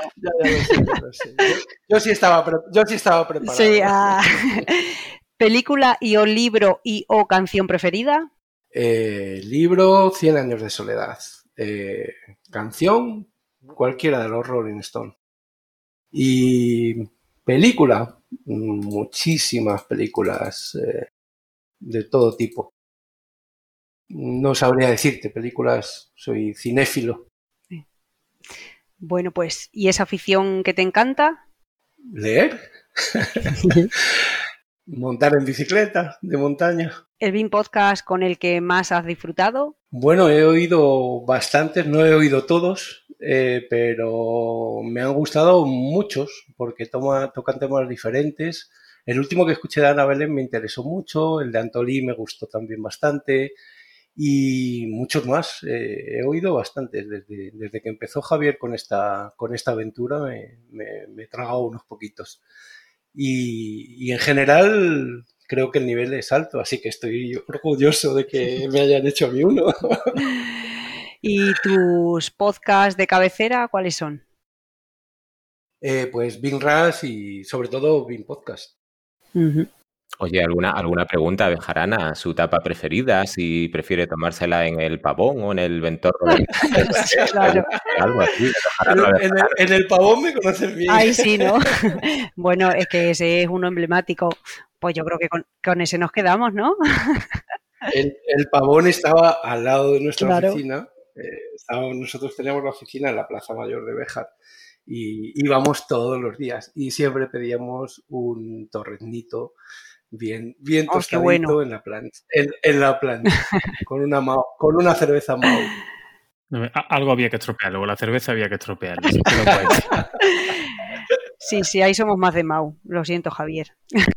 habla bien, por favor, de miau. De miau. Así es. Pues bueno, lo último que digo ya y doy paso a los demás. Diccionario geográfico de la construcción. Diccionario geográfico de la construcción. Bueno, ya os comenté antes que será eh, era uno de mis temas, ¿no? Porque yo con los alumnos de la escuela taller hice el, el diccionario de la escuela taller para un poquito eh, aclarar a los alumnos algunas dudas que tenían y algunas cosas que no tenían claras y algunas cosas que llamaban mal, porque llamaban a los dinteles jambas y a las jambas dinteles en algunos de los pueblitos que, estábamos.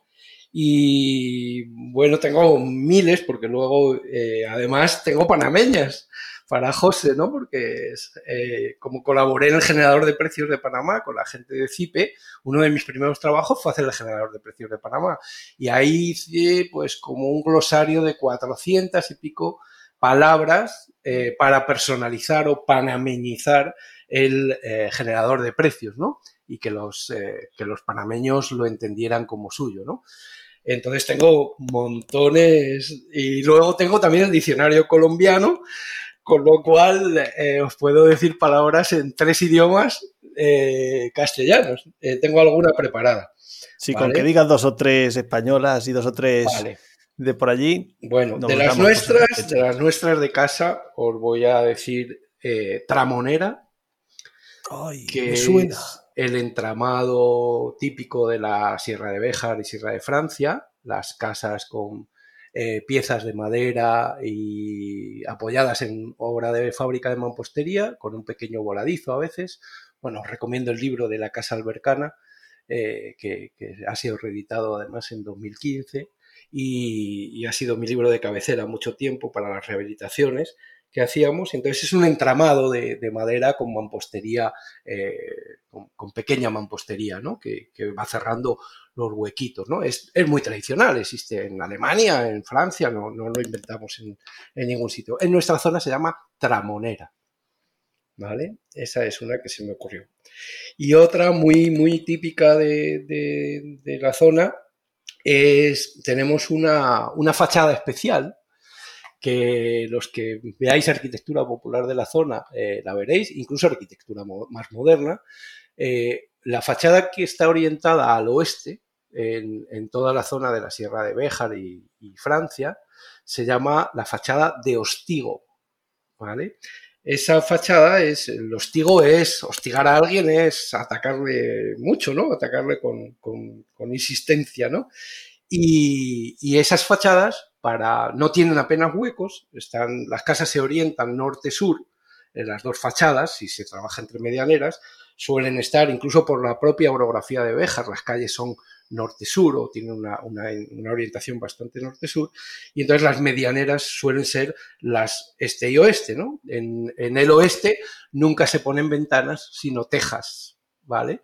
Igual que los tejados de teja roja eh, cubren las cubiertas, pues en esa fachada de hostigo es algo muy característico de nuestra arquitectura popular, se recubren con tejas árabes como si fuera un tejado, ¿vale? Con las mismas eh, cobijas y canales, exactamente igual, la misma disposición, con tornillitos para que no se desplacen en vertical, ¿vale? A, a una subestructura de madera, pero es muy llamativo, ¿no? En cuanto queda un hastial o una, zona elevada respecto del otro edificio, hay que recubrirla de material, ¿no? Entonces, tradicionalmente se recubre con teja árabe y esa fachada se llama la fachada de hostigo, porque llueve con mucho viento eh, y prácticamente horizontal, con mucha fuerza, ¿no? Qué bonito. Y, bueno, pues, por ejemplo, eh, una muy fácil, una muy fácil. Lo que nosotros llamamos enfoscado, ¿vale? Enfoscados o enlucidos en España. En Panamá se llama repello, siempre. Solo se llama repello. Y en Colombia se llama pañete. Pañete tiene nombre de dulce. Voy a comer un pañete para merendar, ¿eh? Pañetear, ¿te imaginas? La palabra suena a lo que es, ¿no? Suena a lo que es, porque es pañetear un paramento o pañetear una pared es enfoscarla o enlucirla. ¿Sabes cuál es la, la especialidad en dulces de Alicia últimamente? El pañete. La teja. la, teja. Muy típicas de allí también. Sí, es que Las tejas de almendra. tejas de almendra. Qué bueno. vivir con arquitectos te está, está afectando. totalmente. Ya, ya, te digo, metida ya en BIM y haciendo tejas de postre. Y un lío, por ejemplo, José, en lo que nosotros llamamos cajetín, aquí no te lo entenderían. En Panamá es marco de plano y en Colombia rótulo. Ah, tiene su lógica. ¿Sabes? O sea que si hablas de un cajetín, todo el mundo te mira raro. Y Javier, ¿qué te he interrumpido? ¿Con qué nos va a sorprender hoy tras sus viajes por el pues mundo? Pues mira, vengo, vengo hoy de Barcelona precisamente y ayer me, me, topé con una cosa en obra que no lo había escuchado yo, a lo mejor lo habéis escuchado vosotros, después lo he buscado y es verdad que se llama así, que es como una, una modalidad que es, eh, vamos a ver, ladrillo, eh, siempre está el, tamaño, el métrico y el catalán, ¿no? Que es un poco más grande, ¿no? Tiene creo que son 28 en vez de 24, ¿no? Una cosa así de, largo. Pues el ladrillo perforado, precisamente allí le decían el GERO, G-E-R-O. Y yo no sé si eso es modelo, es. Y después lo he buscado y es verdad, en todos los bancos de precios, Gero catalán. Y yo no sabía que al ladrillo macizo, bueno, al ladrillo perforado se le llama Gero. Digo, mira, pues ya, tengo ahí el, el, hueco, el hueco, el ladrillo, hueco simple, hueco doble, también tiene un nombre, pero ese no me acuerdo. Ya lo busqué. Oh, bueno, aprobado. Marco. No, yo no me muevo de aquí, yo no estoy viajado como esta gente, no, no me muevo del entorno rural. El ladrillo gafa se me acaba de ocurrir, pero bueno, ese sí. ¿Qué es eso? Muy antiguo. Ese sí. ¿Qué es eso? ¿No, no, has escuchado tú hablar del ladrillo gafa? El ladrillo, bueno, pues que tiene. No, pues, no es que tenéis más años que un bosque. Yo soy el más joven de dos huecos redondos. Oye, que, que ladrillos gafas se siguen haciendo, ¿eh? Tú sí, ¿verdad, Javier? Claro, eh, eh, es como si fuera un, ladrillo hueco, un ladrillo hueco sería como un hueco simple, pero parecen unos, prismáticos. Eso es. Tiene como dos agujeros grandes. La, típica gracia es cogerlos para mirar a través de ellos. Claro. Ladrillo gafa de toda la vida. Mira, te he dado una. Me has sorprendido. Bueno, pues yo voy a traer dos. Que, que estas son fáciles, no lo pongo difícil. El pica pica. El pica pica es el, el, aislante. El, la, lana de roca. Lana. Lana de roca, vale. O lana mineral, depende. Y el pica pica. Y no es un fallo de matriz. El, ah, el pica pica es el. Es que no sé cómo se llama la máquina. Yo es que siempre le digo así. Un martillo percu Es el, un martillo, martillo percutor, ¿no? Un que hace caca, que va picando para quitar. El pico. El sí, martillo pico. Un dos por uno te has traído hoy. Y además con juego de palabras. Hoy está, está inspirado, ¿eh? Está fino, sí. De estar con vosotros. será, será eso, será eso. Pues bueno, pues yo lo que lo que quería preguntarte, que siempre, siempre preguntamos, eh, José Luis, a, a nuestros invitados que nos den algún tipo de primicia. Tú que eres un hombre tan viajado, tan metido en 200 fregados, ¿qué, qué primicia podrías darnos? Uf. Eh, bueno, pues os puedo dar una. Mm, estoy preparando mi, mi, viaje a España, que me apetece ya cerrar mi etapa panameña. Hombre. Y, y quiero volver a, a, mi tierrita y con la familia y eso. Y después de esta experiencia del COVID y de encierro de más de un año aquí en Panamá, pues me he dado cuenta también de que, de que lo que puedo, lo que estoy haciendo aquí en muchos casos lo puedo estar haciendo en cualquier parte del planeta. Nadie, nadie me ha preguntado este año, he dado clase a chilenos, a peruanos, a, en España, algún, algunas charlas. Ahora, ayer di una en, en, una universidad en Chile, con la que tenemos un acuerdo. Y todo el mundo me pregunta si estoy en Panamá, pero podría decir que estoy en Panamá estando en, en Béjar. Cuestión de conectarte a horas diferentes y ya está. Así es, entonces, bueno, estoy preparando, mi esposa ya está allá y estoy preparando mi vuelta allá. Estoy buscando ahora mismo eh, alguna empresa, alguna colaboración o temas de, de asesoramiento, ¿no? de, de consultoría en BIN, en GIS o en lo que o en lo que sea y recomenzar mi, mi etapa otra vez en... Cazatalentos, ¿habéis escuchado? que se viene. Exactamente. Y con suerte a Béjar. A ver si, si vuelves a Béjar, a ver si tú nos invitas a Javier y a mí, porque los otros dos bejaranos no han tenido el detalle de decir cuándo nos vemos por allí. Yo, por supuesto. Lo que pasa es que tengo, mi idea es más un clima más, más apacible que el de Béjar mi idea está más en Málaga. Ya soy usuario de BIN, ya pertenezco al grupo BIN de Málaga desde que, bueno, con Carlos Pedroza, que, que me ha llamado y me ha animado, y casi del grupo de usuarios de Córdoba también, que es donde está él. Ahora hablaré también con ellos, esta, les voy a dar una charla un día de estos, me han invitado también. Y, y mi idea es quizá más el sur, quizá más la costa. Bueno, también nos vale. Con ya que veremos. pasemos un rato juntos, otro rato y ya más personal, nos sí, damos señor. por contentos. Encantado, estaré encantado. Y ahora que has sufrido esta experiencia, ¿qué cambiarías de BIM Podcast? No, nada, ¿qué voy a cambiar? Ha sido genial. Vamos. ¿Has estado a gusto de verdad? Hasta con sorpresa. Súper a gusto. Claro que sí, ¿no? Como, como en familia casi. Nos alegramos.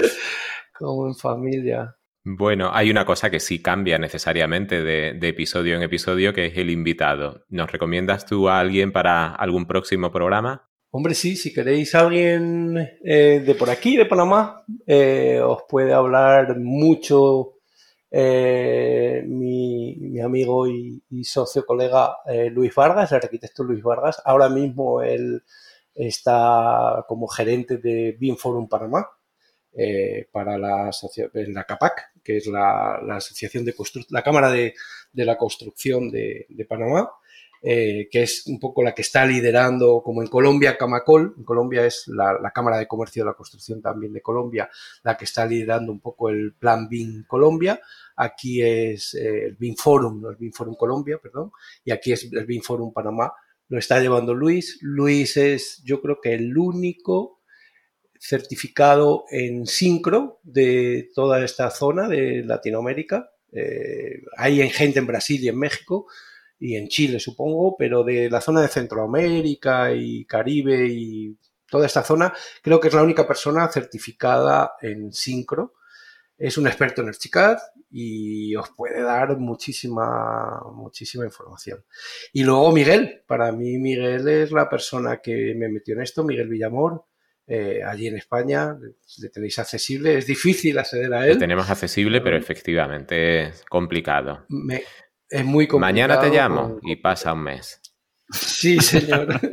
Así estamos. Yo estoy intentando hablar con él desde hace prácticamente un mes por Skype, por correo, y no hemos sido capaces todavía de hablar para precisamente comunicarle que, ya, porque él me invitó en BIM Expo, él me dijo, oye José Luis, y vas a seguir mucho tiempo allí, porque yo aquí necesito gente y, tenemos trabajo, y, y, bueno, Miguel seguro que será una de las personas con las que, con las que yo pueda involucrarme a trabajar. También con Julio con Julio Touza.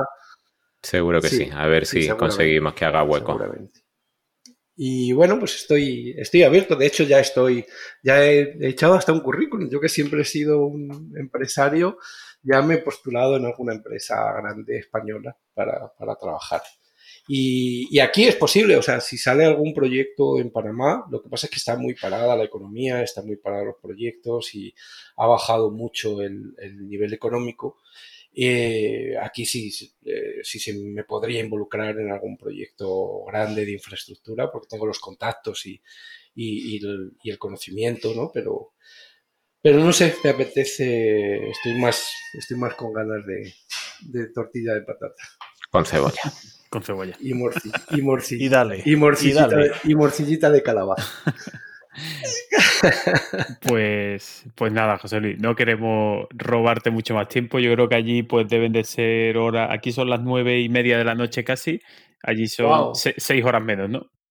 Las tres y veinte. Ya, yo creo que te hemos roto, ya no tienes horario ni de comer, ni español, ni panameño, ni nada. Ya comí. menos mal, menos mal. Así que nada, pues agradecerte este, esta tarde para nosotros, sobremesa para ti, podríamos decir, que, nos has dedicado y, bueno, desearte mucha suerte en esta repatriación, ¿no? Podemos decir. Sí, creo que sí. Espero no acabar en Múnich.